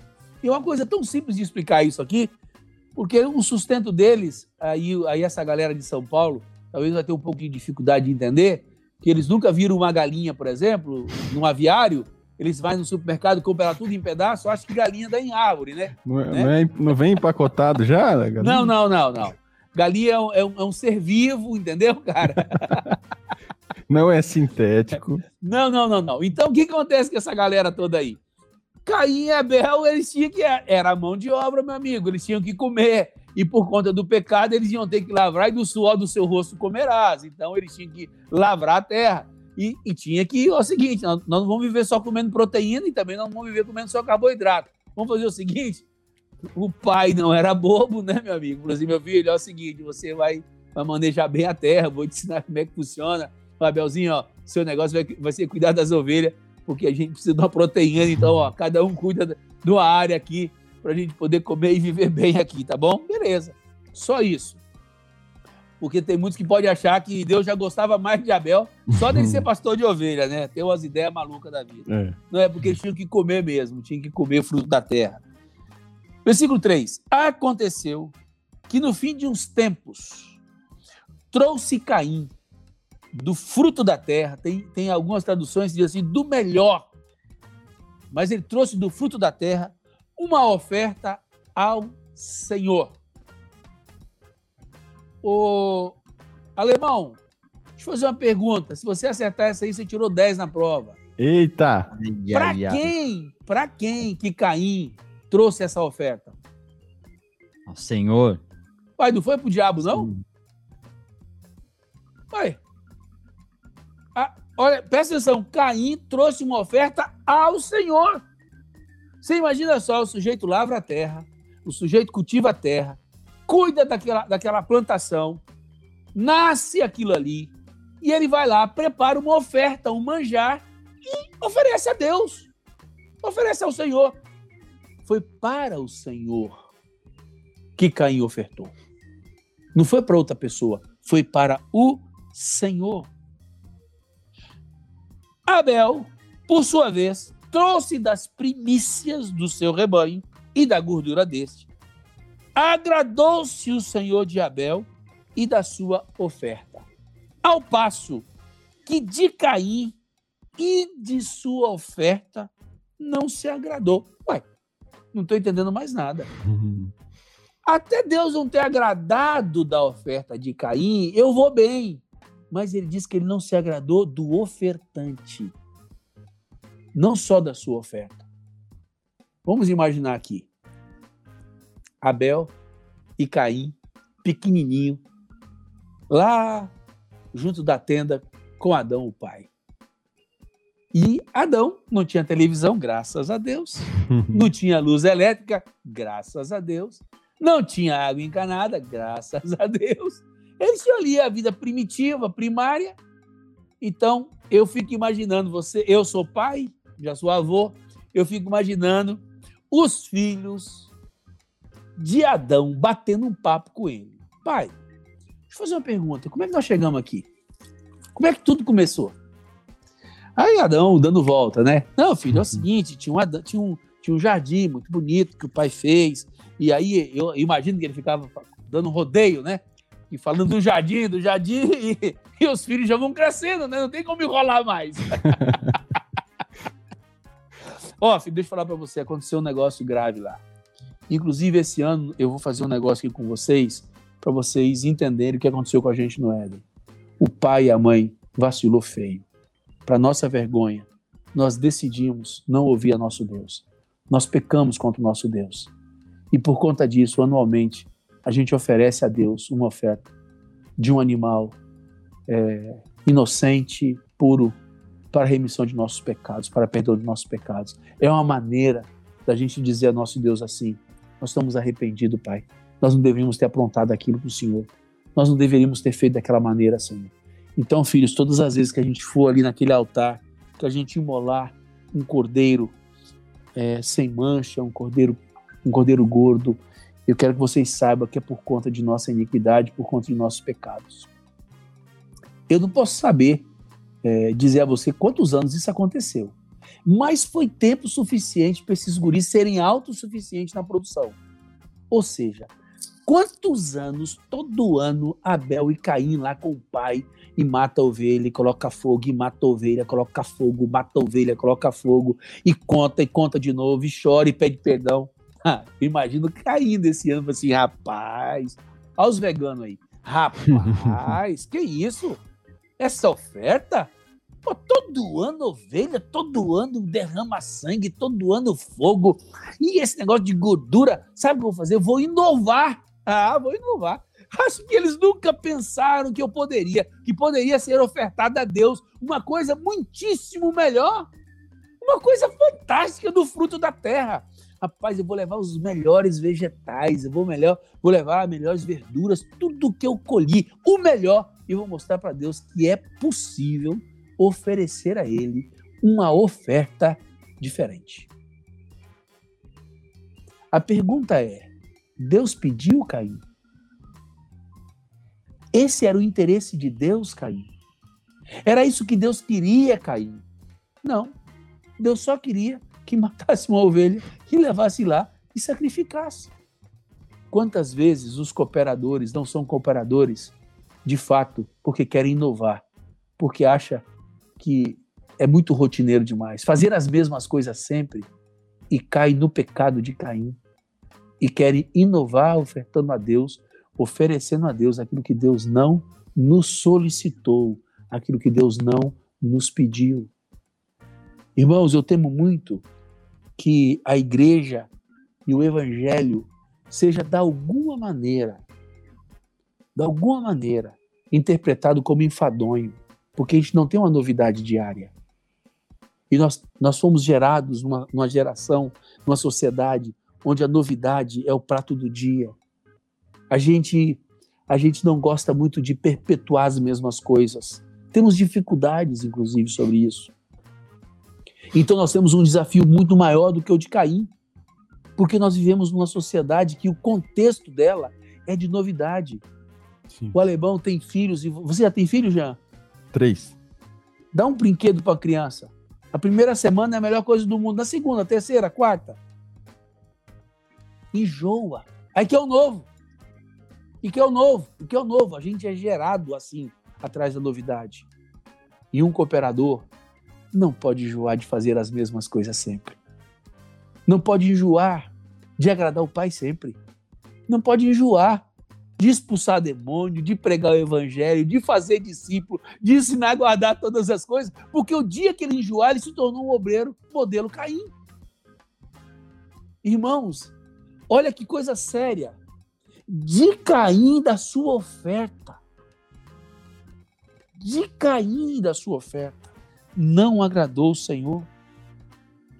Irmãos, a reação de Caim talvez seja para você e para mim um chamado de atenção. Porque se você se encontra hoje numa situação de fazer muito mais para do que preocupação em fazer com, você pode mudar sua história. Amém. Não tendo a atitude de Caim. Deus não queria que Caim fizesse aquilo. Deus não, Deus, Deus não disse aquilo para Caim para rejeitá-lo para sempre. Olha o que continua a história nos dizendo. Versículo 5: Ao passo que de Caim e de sua oferta não se agradou, Irou-se, pois, sobremaneira Caim e descaiu-lhe o semblante. Caim tem uma reação contra Deus, porque Deus não se agradou da sua oferta. Sim. Irmãos, Deus não é obrigado a receber aquilo que ele não pediu, ainda que você faça isso em nome dele, ainda que você faça na, na melhor das suas intenções. Deus não tem essa obrigação de receber. Não, não, Deus não tem. Deus não vai mudar sua palavra por conta das minhas ações bem motivadas. Lembremos-nos de que os céus e a terra passarão, mas as palavras do Senhor não vão de passar. Lembremos-nos disso. Lembremos-nos da advertência apostólica a não ir além do que está escrito. Lembremos da, da, da, advertência apostólica de nada, nós não podemos nada contra a verdade, senão pela verdade. Lembremos-nos disso. Lembremos-nos. Arrazoemos isso aí dentro de nós para que voltemos nosso caminho de forma segura para Deus. Irmãos, olha o coração de Deus. Olha o que Deus quer nos comunicar. Então, lhe disse o Senhor: Por que andas irado? Por que descaiu o seu semblante? Será que Deus não sabia? Por quê? Porque Caim estava bravo? Você sabe que eu tenho pensado? Aquela mesma voz amorosa lá do Éden. Sim. Adão, onde você está, Adão? Cadê você, meu filho? Ô, Adão. Depois, Adão, quem é que disse para você que você estava nu, menino? Irmãos, Deus sempre nos ama o suficiente para nos dar a oportunidade de um arrependimento. Amém. Deus sempre tem um coração paterno. Deus sempre tem um coração redentor. Deus não consegue olhar para você e para mim e se esquecer do Calvário, se esquecer do sangue inocente vertido da cruz. Está entre você e Deus o sangue de Jesus. E Deus dá a mesma oportunidade para Caim. Até fico vendo aquele ecoar de voz do Éden, agora ali ali falando com Caim. Caim, quem é? Por que, Caim, que você está assim, menino? O que está acontecendo com esse coração, com essa alma? Olha o coração de Deus no versículo 7. Se procederes bem, não é certo que serás aceito? Caim, se arrependa. Volta a dar a oferta que eu pedi, só isso que eu vou te aceitar, Caim. Caim, não tem problema nenhum. Caim, esse ano você vacilou. Caim, essa sua atitude foi inconveniente. Caim, não foi isso que eu queria. Mas, Caim, ano que vem você conserta tudo e eu vou te aceitar, Caim. Precisamos voltar a sermos apenas cooperadores do Senhor. Amém. Parar de querer trabalhar para Deus e trabalharmos com Deus. Temos o coração simples de querer ouvir o Senhor e agradar o nosso Senhor. Não adianta você e eu sabermos de quem é o dono da igreja. Não adianta apenas você e eu sabermos que ele é a cabeça da igreja, mas ele não tem poder de mandar em nós. Ele não tem condições de mudar nosso comportamento e atitude. Aí ele não vai ser cabeça nunca. E todos nós possamos aprender que Deus nos chamou para cooperarmos com Ele, trabalhar com Ele e não para Ele que tenhamos realização no nosso serviço, no nosso ministério, em saber que Deus está nos aprovando, porque nós estamos lhe agradando, fazendo o que Ele quer e não o que nós queremos fazer e da forma que nós queremos fazer. Amém? Amém. Quer voltar para Coríntios? Quer voltar para Coríntios? Para a gente ficar com uma advertência a mais ali? Tem... Deixarmos foi? Tem alguma é, pergunta ou interação aí, alemão, que você queira fazer? Ou a gente vai para o Corinthians? Eu tenho. Depois eu, eu tenho uma. Estou concentrado na Bíblia aqui para abrir. Tá, vai beleza, então vamos. Eu tenho. Depois que a gente terminar esse texto, eu tenho uma pergunta para te fazer, Edmar. Joia demais. Vamos lá. Vai ser bom. Depois, depois, depois o bate-papo vai. É. Seguimos o jogo. Vamos, vamos Você falou dessa necessidade, Edmar, da, da novidade, da que tem a ver com, com, com o tempo que a gente vive, com esse, o imediatismo, né? Da, a velocidade da internet, tudo traz. Eu, a pessoa começa a ver uma coisa, ela já muda para lá, e isso entra dentro da igreja. E queria lembrar aquele texto de Romanos, aqui, 12, 12 2 Posso passar essa bola para você? Tem a ver? Tem a ver porque 12.2, Romanos 12.2, vai falar de um assunto tão importante, alemão, que é, é, inclusive era esse tema que eu ia conversar com vocês aí do Chile, eu ia falar um pouco sobre Romanos 12, porque tem a ver com nossos pensamentos. Eu, eu, eu tenho dito assim, nossa consciência é fruto dos pensamentos abrigados. E esse texto de Romanos é, é um concerto de Deus para nós, para esse tempo presente. Porque nós podemos abrigar coisas e acharmos que Deus não irá nos cobrar com aqueles pensamentos que destoam e desvirtuam da palavra de Deus. Então nós precisamos, de fato, é, depois conversar sobre isso, tá bom? Transformai-vos pela renovação de vosso entendimento. Nós precisamos entender primeiro o que é transformar, entendeu? Para a gente entender o que, que Deus está querendo falar conosco. Mas a gente, vai, a gente vai entrar um pouco sobre isso aí. Vamos voltar para Coríntios 3, então, que aí eu encerro rapidamente para a gente voltar para o bate-papo. Acho que já falei mais do que precisava. E ele continua dizendo assim: Porque de Deus somos cooperadores, lavoura de Deus. 3, edif... quanto? 3, 9. Voltei para 1 Coríntios capítulo 3, verso 9. Tá, estamos.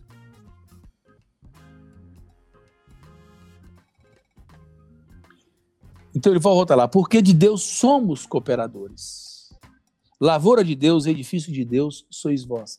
Aqui ele entra com algumas figuras de, de linguagem que eu acho interessante. Lavoura de Deus, isso é um papo fantástico para depois a gente ter também, porque lembra que é um, é um, é um, é um, é um exemplo recorrente, lembra da, da semente e do tipo de terra, Sim. e tem um tipo de terra que produz a 30, 60 e a 100, isso é uma lavoura produtiva, e aqui de novo faz referência de sermos lavoura. Aí tem um esquema de entrar um arado, tirar o que não presta, destorrificar nosso coração. Tem um monte de coisa legal aí, mas não é. E engraçado que não é o que Paulo vai, vai agarrar. Aí ele vai falar do segundo exemplo: edifício de Deus sois vós. Aqui é um exemplo interessante. Ele está nos chamando de cooperador, e aí ele fala assim: ó, a gente tem que cooperar nessa lavoura e a gente tem que cooperar nesse edifício. Então nós temos que cooperar com essa lavoura e nós temos que cooperar com esse edifício.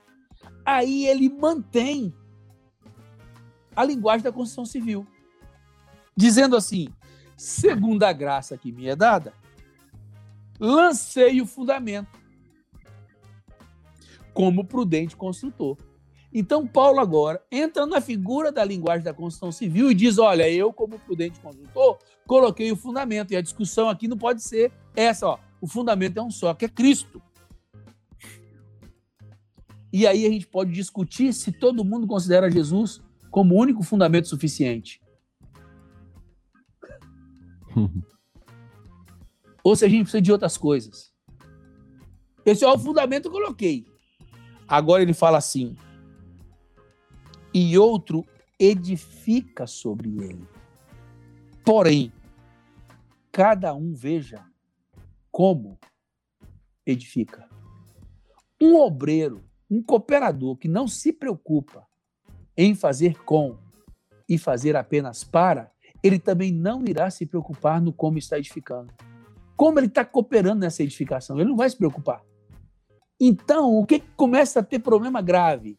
Se o como não tem importância, o que eu faço, junto do como eu faço, vai destoar muito de qualquer um. Se você tem liberdade de fazer o que você quer porque é para Deus e como você quer porque também é para Deus, aí eu não me assusto porque que todo mundo tem a mesma Bíblia e faz tudo diferente um do outro. E pensa tão diferente, e age tão diferente, e tem estratégia tão diferente a ponto de muitos irmãos que reúnem conosco questionar se de fato o que nós fazemos deve ser feito dessa maneira. Por quê? Porque ele acostumou a olhar o que é feito e como é feito de forma relativa. O modelo é único. Lembremos-nos que o papo todo começa com o modelo Jesus. E como eu vou edificar Cristo na vida das pessoas se eu deixar de olhar o único modelo que é Cristo? Porque qual que é a minha maior tarefa e qual a maior tarefa de cada um de vocês que estão cooperando com o Senhor? É cooperar na edificação de Cristo na vida de cada um. Senão o texto de João vira uma balela. Convém que ele cresça e que eu diminua. Não vai ser assim. Convém que a religião dentro da pessoa cresça e, e pronto. Uhum. Então, nosso trabalho é ver Cristo crescendo nas pessoas. Toda a estratégia do Novo Testamento só visa uma coisa: vê o propósito sendo cumprido. Ou seja, Cristo sendo edificado em todos os sentidos. Uma família de muitos filhos semelhantes a Jesus para a glória do Pai. Ora, se tudo aquilo que fizermos Se o como não cooperar para isso, significa que nosso trabalho é inútil, em vão. É uma obra de Caim. Deus não tem necessidade, ele não pediu isso para nós. Então nós temos que ter visão, uma visão clara de que tanto que quanto como são absolutos e devem ser conforme o modelo. Qual modelo? De Jesus e que foi multiplicado pelos apóstolos, que foi representado de forma prática também pelos apóstolos. Então olhemos para o Novo Testamento. Onde está a sua planta? No Novo Testamento. Através de quem? Da prática de Jesus e dos apóstolos. Tem como chegarmos em conclusões distintas uns dos outros? Não, porque Jesus é o mesmo. Ele não muda. A palavra do Senhor é a mesma. Não muda. Ela é linear, inflexível, retilínea, absoluta. Então nós precisamos resgatar a sublimidade primeira do ministério de Jesus, conforme nós lemos lá em Hebreus um ministério tanto quanto superior a qualquer outro ministério. Por isso eu quero dizer a você que está nos ouvindo, por mais fantástica que seja a estratégia de qualquer ministério, de qualquer irmão por aí, qualquer pastor. qualquer homem famoso, por mais fantástica, e eu admito que tem cara muito criativo, eu quero te falar uma coisa: Deus não recebe se ele não pediu para fazer conforme aquele modelo. Ele só aceita a obra que as pessoas são comprometidas em praticá-la conforme aquilo que ele pediu que fosse feito, senão ele não recebe. E que você e eu tenhamos compromisso apenas com a palavra do Senhor. Que esses modelos fantásticos, que essas estratégias lindas não venha tocar em você como algo que você deveria imitá-la. Você tem que imitar o único obreiro que satisfez o Pai em tudo, o único pastor, o único apóstolo, o único profeta, o único evangelista, o único mestre que agradou o Pai em tudo, o nosso amado Jesus. Que ele sirva para você de única fonte de informação e referência de ministério e vida ministerial também para você, tá bom? Vou parar por aqui para dar tempo para as perguntas. O povo tá aqui ainda, hein? O povo tá aí. O pessoal tem coragem, né, de dormir tarde. É, tem uma pergunta aqui, Marcone Cerqueira. Eu vou tentar colocar as duas partes aqui, Marcone. E eu, a gente tenta interpretar. Pergunta: o problema é o alimento ou o paladar ou os dois? É... E ele completa, ah. completa dizendo: a mente mais o paladar mais o alimento é igual Sim. adulto ou criança. é, na verdade ele está usando uma figura de linguagem, né? E eu quero transcrever a figura de linguagem para uma, uma, uma, uma base um pouco mais bíblica, né? O paladar aí tem a ver com o ouvido, né? Lembra daqueles que terão comichões nos ouvidos? Pois é. Tem muita galera que não vai se agradar muito da, do alimento certo, que é a palavra de Deus. Então, o alimento genuíno, o leite racional, não falsificado, muitos não vão querer, mas arrastarão para si, ajuntarão para si doutores, pregadores que falarão conforme aquilo que eles querem ouvir, não aquilo que eles, eles estão é, necessitados de ouvir. Então, eu seguramente, Marconi, tem a ver com os dois, né? Tem a ver com os dois. Amém. Seguramente uma pessoa dessa não vai ver muito perto de mim, né, Marconi? oh, Edmar, é, você estava falando e, enfim, nem sei se eu vou conseguir concluir uma pergunta ou se vai ser alguma coisa que eu vou dizer aqui. A gente fala com o pessoal, porque, é, enfim, a gente vai recebendo junto e consolidando o que o senhor está dizendo.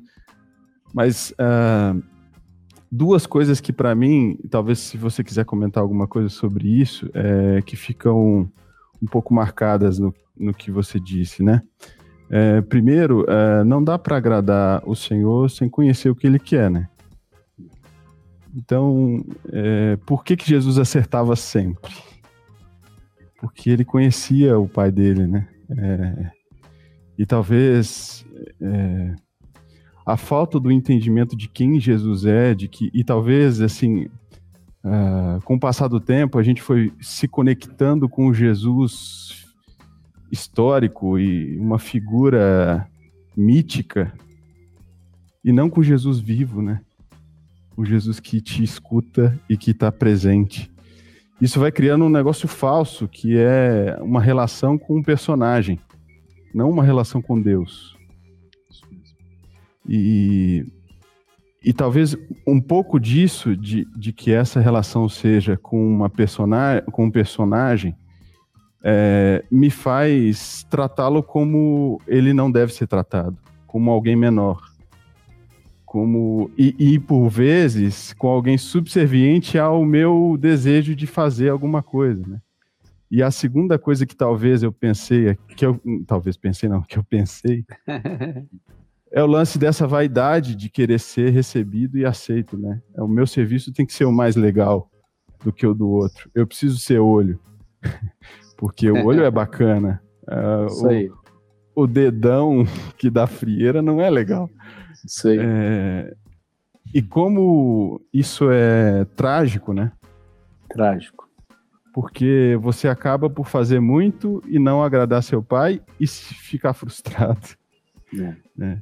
Então, é verdade. É, eu fiquei pensando nisso, assim, dessa vaidade dos, entre aspas, serviço para Deus, né? E se Deus quiser mandar você para pegar estrume, alguém que o conhece vai fazer isso com tanta alegria. Vai fazer isso tão feliz, né? E alguém pode estar construindo tá com a congregação, como você falou, de 50 mil pessoas. E, no fundo, é, essa vaidade nos torna refém, né? Enfim, eu Sim. pensei muito nisso enquanto você estava dizendo. Paulo denuncia, né, naquele texto que nós lemos, sobre essa vanglória de, de achar que nós somos algumas, alguma coisa. O problema, é, dentro, dentro suas, duas abordagens, eu vou primeiro abordar a primeira. Né? Tá. Eu tenho dito, Jean, que o, o, o mundo evangélico criou um Deus para si, que não tem a ver com o Novo Testamento.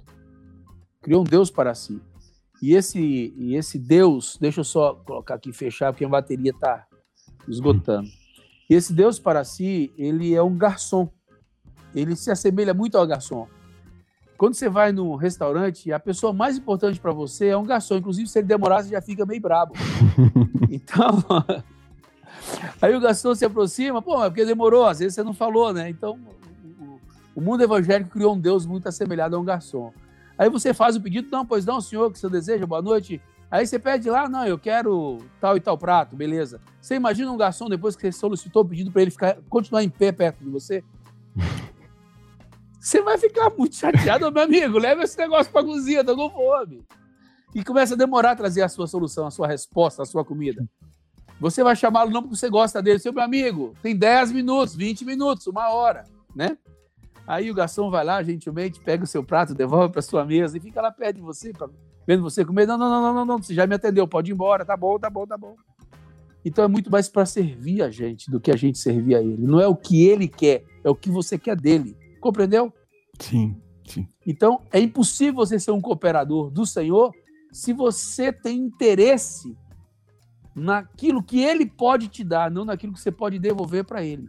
Eu tenho uma dívida impagável de amor para com Deus. Eu estava morto das minhas ofensas e pecados e ele me tirou dessa bagaça, meu amigo. Então, qualquer coisa que eu vier cooperar com ele, não chega aos pés do que ele fez por Sim. mim. Então, que eu vou precisar mais do Senhor? Que darei ao Senhor por tantos benefícios? Assim eu vivo hoje. Então, qualquer coisa que o meu Senhor precise, eu quero dizer assim: eis-me aqui, Senhor. Então, é uma relação correta, né, bíblica, não testamentária, não desse Deus criado, criado pelos evangélicos, um Deus a seu serviço, um garoto, um garçom que está lá para atender seus pedidos, os seus pedidos na mesa, né? E não é isso que Deus é. E se demorar muito, as pessoas reclamam ainda, né? Pô, esse garçom, brincadeira, que lugar chato, né? E Deus não, não é e isso. A, e a gente e se assusta... 10%, né? não merece os 10%. Não merece. Não. Vou dizimar em outro lugar. E aí, Edmar, a gente se assusta com a atitude de, de Adão e Eva é, de desconsiderar a soberania de Deus e pode estar agindo pior que eles, porque nós temos Jesus, né? É isso aí. O verbo encarnado. É. é. Não podemos falando... desconsiderar esse fato, não. Tô falando demais, alemão. É. A segunda coisa que você abordou sobre a apresentação da glória, né? Uhum. Ou seja, é, é, é, você sabe que eu sou empresário, eu vivo no mundo empresarial. E as pessoas, para mim, o melhor exemplo que uma estrutura religiosa pode ser comprada é com a empresa. Então, quanto mais sucesso, mais glória humana. E a igreja, a igreja verdadeira, corpo de Cristo, ela só serve para glorificar uma pessoa que é Jesus. Amém. Então, é muito simples você saber quando uma obra tem como alicerce, como fundamento Jesus. Quando você lembra dela, você lembra de Jesus. Quando uma obra não tem como base Jesus e a glória de Jesus, quando você lembra dela, você lembra do nome, do nome próprio, que não é Jesus. Eu não quero aqui, não quero aqui citar alguns, alguns nomes, senão vocês de cara vão saber de que, que eu falo. Então, a estrutura religiosa é, é, é, é exalta os homens. E a igreja exalta Cristo. Ela existe para exaltar Cristo, porque ela é o corpo dele. Amém. Glória a Deus. Deu uma travada aí. Vou colocar aqui uma, uma mensagem para você, Marzão. Ó, o pessoal tá, tá dizendo aqui que você tem que colocar o carregador no teu celular, que não, não pode eu, meia-noite. Eu, eu, vou fazer isso então. Eu vou pegar meu carregador aqui antes que ele trave. O pessoal falou, não deixa ele embora. Vou, vou aproveitar deixa essa deixa. Vou é, aproveitar é, essa deixa. Minha, vamos, vamos, Dá minha bolsa aqui. Nós estamos, nós estamos on. Isso. Vou aproveitar, deixa. Ô, é, Léo, traz pra gente branco. aí a, as fotos. Vamos ver quem tá aqui com a gente. Tá na tá agulha aí, Léo? tava, tava tão fácil e eu deixei tão difícil. Olha aí, olha aí os nossos manos. Eita, passou um monte. Peraí. Beleza, agora já tá, já tá na bateria. Ô, Edmar, nós estamos vendo a turma que tá aqui com a gente, ó. Oh, que legal. Deixa Segura aí, Léo, pelo amor de Deus. Eu não consigo ler. oh, aí, ó. Ah, Gab... de Porto Velho. Família Pierotti. Isso é a família do, do Naldo, que é um dos cooperadores do Senhor da igreja lá em Porto Velho. Aquele, aquele lá atrás, com aquela mente brilhante lá. um Olha abraço. Aí. Braço, família Naldo. Pierotti. Vai lá, Léo. Sua família. Johnny oh, e família. Ah, esse, eu não, esse eu não conheço. Um beijão. Não os conheço. Um abração para vocês, Johnny, família. Turma querida demais. Vamos mais um. Marco. Ô, Marco, também não conheço assim, não me recordo. Alegria ter conosco vocês. Muito Privilégio. Bom. Ana Júlia e família oh, de Maringá. Esse pessoal Paraná. é muito querido de Maringá. Me quer bem demais. Eu preciso tirar um tempo esse ano para dar um pulo aí. Se Deus quiser, vou do Paraná esse ano e Santa Catarina. Vou, vou cumprir essa promessa. Obrigado, irmãos, por estarem conosco. Temos orado muito por Boligon. Não esquece de falar isso para ele pela família. Todos nós aqui oramos todos os dias por ele. Amém. Para que Deus cure ele. Temos mais, Léo. A família Simeone. Olha. Olha aí. Nossos manos aqui de São Paulo, gente querida demais. Nossa, um abraço para vocês. Vou ter o privilégio de estar com a igreja de São Paulo também. Que legal. Marense e família de São José do Rio Preto. Oh, um, abraço, um abração aí, Diego, nossos amigos. Temos mais, Léo. Marília. Oh. oh dos Estados Unidos, olha aí. Framingham, nossa, te, amo demais esses irmãos. Muito querido, já tive o privilégio de estar, em, estar com ele duas vezes, muito joia. Um abração para vocês. O Harrison, esse outro cooperador do Senhor lá em Porto Velho. Harrison tá e Maiara os filhotes. o Noah e a Mariá e a mãezinha da, da Maiara. Tudo bem? Oi? É, a Ângela. E temos Ô, mais. cooperador lá de Presidente Médici, uma obra que nós começamos do zero também aí, a nossa cidade. E aí, Teco, Cristian, tudo bem, Ale? Alegria. Ô, Ellen, do Chile. Aí, é, aí é da sua turma aí, alemão. Ô, a Helen e o Carlos. A Helen e o Carlos. No conosco um vocês. Cássio ah, e Isabel de Atibaia. Olha o Cássio, aí. É o nosso... abençoar que ainda irei conhecer esses irmãos. Cássio é o nosso usuário hard do chat. Já ouvi vocês falando, vendo, vendo, vendo vendo lá com ele com o João Bion, você falando dele, sempre pergunta dele. Amigão. Cláudia Ayla de São Paulo. Aí, esse, esses a gente pode dizer que nossos irmãos do nosso ladinho aqui, ó. Oh, legal, não os conheço. Um abração. Queridíssimos. Tem gente aí, hein? Salvador. Maria Leandra de Salvador, Bahia. Oh, que um legal. Abraço pro Tem muitos irmãos de Salvador que acompanham a live nossa dos encontrões aqui de Paraná. Eu sou muito querido. Amém. Tá Acho que é isso, né? É. Olha aí o tanto de gente. Tem, uma... Tem um abraço aqui, ó. ó. Ô, oh, meu amigo Bion. Meu... Palavra...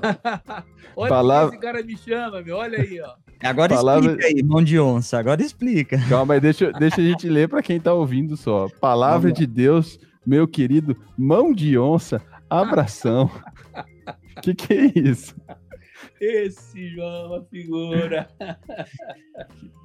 Muito bom. Abraço, João. Obrigado por estar indo conosco, cara. Falei de você Olha. hoje com o Marcão, cara. A gente precisa marcar, tá junto. Hoje eu tava conversando com o Marcão pra gente voltar nossos contatos aí de live, viu, meu amigo? Se prepara a sua agenda aí. Muito. Hoje teve pouca pergunta, Gia. Sabe que eu, eu vou dar um. Eu acho que eu sei o que acontece. Hum. Quando acaba aqui, eu e o Gia, a gente começa a falar no WhatsApp, né? A gente faz uma live, uma, uma chamada depois, né, Gia? O segundo tempo. É, o segundo tempo. E eu, aí o Gia comentou na semana passada, cara, uma melhor que a outra, né? Eu brinco com a minha esposa aqui que faz sete terça-feiras que eu me converto, cara, porque é sempre uma palavra diferente. Né? É por isso que não tem pergunta. O pessoal tá processando. Bom demais. O pessoal tá revendo o coração aí, tá ótimo, ótimo. Graças a Deus. Bom, eu tenho a minha última pergunta, né? Deixa eu colocar aqui, antes da sua última pergunta, eu vou fazer de novo um anúncio aqui. Cadê o brand? Aqui, ó. Quinta-feira, mesmo horário, 9 horas. El Propósito Eterno de Deus, com Daniel Divano. Então, coloca na agenda aí, vai ser a primeira a primeira da série em espanhol aí, com, com os nossos hermanos. Nosso vai amigo tá... Daniel Divano, homem de Deus, vale a pena. Homem de Deus, muito precioso. Vamos lá. É, Jean. Eu mando a última já? Então, beleza. Edmar. O pessoal até gente... falou aqui, né, te lembrou, queremos o um megafone. Não, Hashtag isso. megafone. Vamos lá. É, porque da última.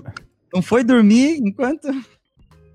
Da última vez eu tava tão, tão. Me senti... Eu tô me sentindo super em casa aqui também, mas tava com meu sogro e eu me esqueci completamente. A galera agora não tá deixando eu esquecer mais.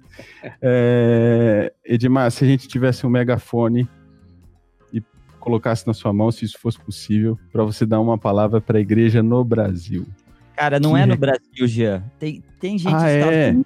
do Chile. Para a igreja. Esquece, para a igreja. Para a igreja. Que palavra seria essa? Você é separatista. Continue acreditando que o evangelho é o poder de Deus para a salvação de todos os homens. Todos. Amém. E você e eu devemos ser essas ferramentas nas mãos de Deus para povoarmos o céu e saquearmos Amém. o inferno, porque nada mais alegra o coração do nosso Deus do que ver o seu Filho, o Redentor, conquistando novas vidas para o seu reino eterno. Amém. Amém. Graças a Deus. Então vamos lá. Se fosse possível, não, ele tem ah, um megafone. Meu Deus. O que, que você quer que eu fale? O meu redentor vive e por fim se levantará. Sensacional, é sensacional. É verdadeiro. Maravilhoso. olha aí, ó, não esqueça do megafone, viu? Que benção. Olha aí, ó, ele trouxe o um megafone. Amém. Amém, amém, amém. Edmar, que benção. A, a, a, gente vai ter que ter outro tempo já, né? Ah, sim, sim. Fala, é, já, já mandaram aqui. Quando é a próxima, né? Tá, tá convidado, mas ó, Alguns perguntaram aí no chat da nossa caneca. Isso isso aqui não é uma lojinha, não vamos vender para você. Se você esperava que você ia comprar, vamos fazer o seguinte, ó. A, a equipe nossa aqui que ajuda, o Léo, a Dani, todo o pessoal fica, fica recortando as frases do que os pastores falam para a gente colocar no Instagram, para a gente colocar depois, fazer os recortes no, no YouTube. Vamos, uma ideia maluca aqui, Gia. Faz, vamos fazer assim, ó. A gente está tendo essas os coisas de vez em quando. O próprio pessoal que está ouvindo vai recortar uma frase, vai colocar lá, fazendo a, a hashtag do podcast Fundamentos, e o nosso pessoal vai escolher dentre. Vamos, não, escolher não, porque a frase foi dita pelo Edmar, foi todas uhum. dele, não, ninguém tá querendo nada. Vamos fazer. A ideia, a, a frase que tiver mais likes lá, que tiver um engajamento maior, a gente vai entregar de brinde uma caneca do podcast Fundamentos. Vamos fazer assim. Isso. Por que isso? Já, explicou na semana passada, porque isso gera engajamento, isso mostra para esse algoritmo maluco aí que esse conteúdo é relevante, que esse conteúdo tem que chegar em mais pessoas. Tem um monte de gente que tem que ouvir é, o que o Edmar falou e o que os nosso, todos os nossos irmãos que passaram aqui, tá bom? Amém. Desafio lançado. Amém. É, Edmar, muito obrigado, meu amigo. Nós te seguramos aqui até agora. Mas foi bom demais, foi uma benção para nós. Eu tenho certeza que para os nossos irmãos também. E eu acho que para toda vez que a gente fala do nosso amado Senhor, nosso coraçãozinho com... se converte de novo, como o alemão falou. Né? Verdade, né? verdade. Isso é uma delícia. E muito obrigado, Enfim. Edmarzão. Muito obrigado. O de novo. O que, que o Hélio está falando? Bendito seja o nosso Deus que fala conosco. Aleluia, isso mesmo, Hélio. Eu que agradeço, Jean e, e e alemão. Agradeço a todos os irmãos que estão também ajudando vocês na retaguarda. Eu sei que vocês necessitam de uma equipe, que Deus retribua é, a vida de vocês com saúde, com vida, com paz, com abundância é, na casa dele, que sejam frutíferos, que o ministério de vocês glorifique ao Senhor, que vidas e vidas sejam alcançadas, que esse canal Deus possa usar grande, mas grandemente mesmo essa é uma ferramenta que o mundo tem usado assustadoramente, Sim. só que ele não sabe o tanto que Deus é, é, é muito mais, muito mais, muito mais. Ele é a sabedoria e ele também vai fazer com que vocês e vários irmãos comecem também a investir nessas ferramentas e vamos ajudar a povoar o céu. Amém. Vamos ajudar a povoar o céu. Glória a Deus. De novo, irmãos, vou lembrar, você está aqui, não se inscreveu, se inscreve. Isso ajuda muito. Além de se inscrever, Deixa comentário depois, não só no chat, mas depois na live. Tem muitos irmãos comentado, isso ajuda no engajamento. E, obviamente, dá o joinha no, no vídeo. É, não é repetir demais, porque isso ajuda. A gente está com um crescimento orgânico muito bom, e isso significa o quê? Outras pessoas vão ter acesso a esse conteúdo. Quero ser rápido nesses recados finais. E também é, o Instagram e as plataformas de streaming lá. Se inscreve para você receber os conteúdos e tudo mais. É isso, Alemão. É isso. É isso. Obrigado, irmãos. Obrigado. Boa Beijão. noite, queridos. Beijão. Até a próxima. Nos vemos quinta ou terça-feira que vem. Até mais. Quinta, quinta e terça-feira que vem. Vamos fazer. Amém. Boa noite, meus irmãos. Fiquem com Deus. Boa noite.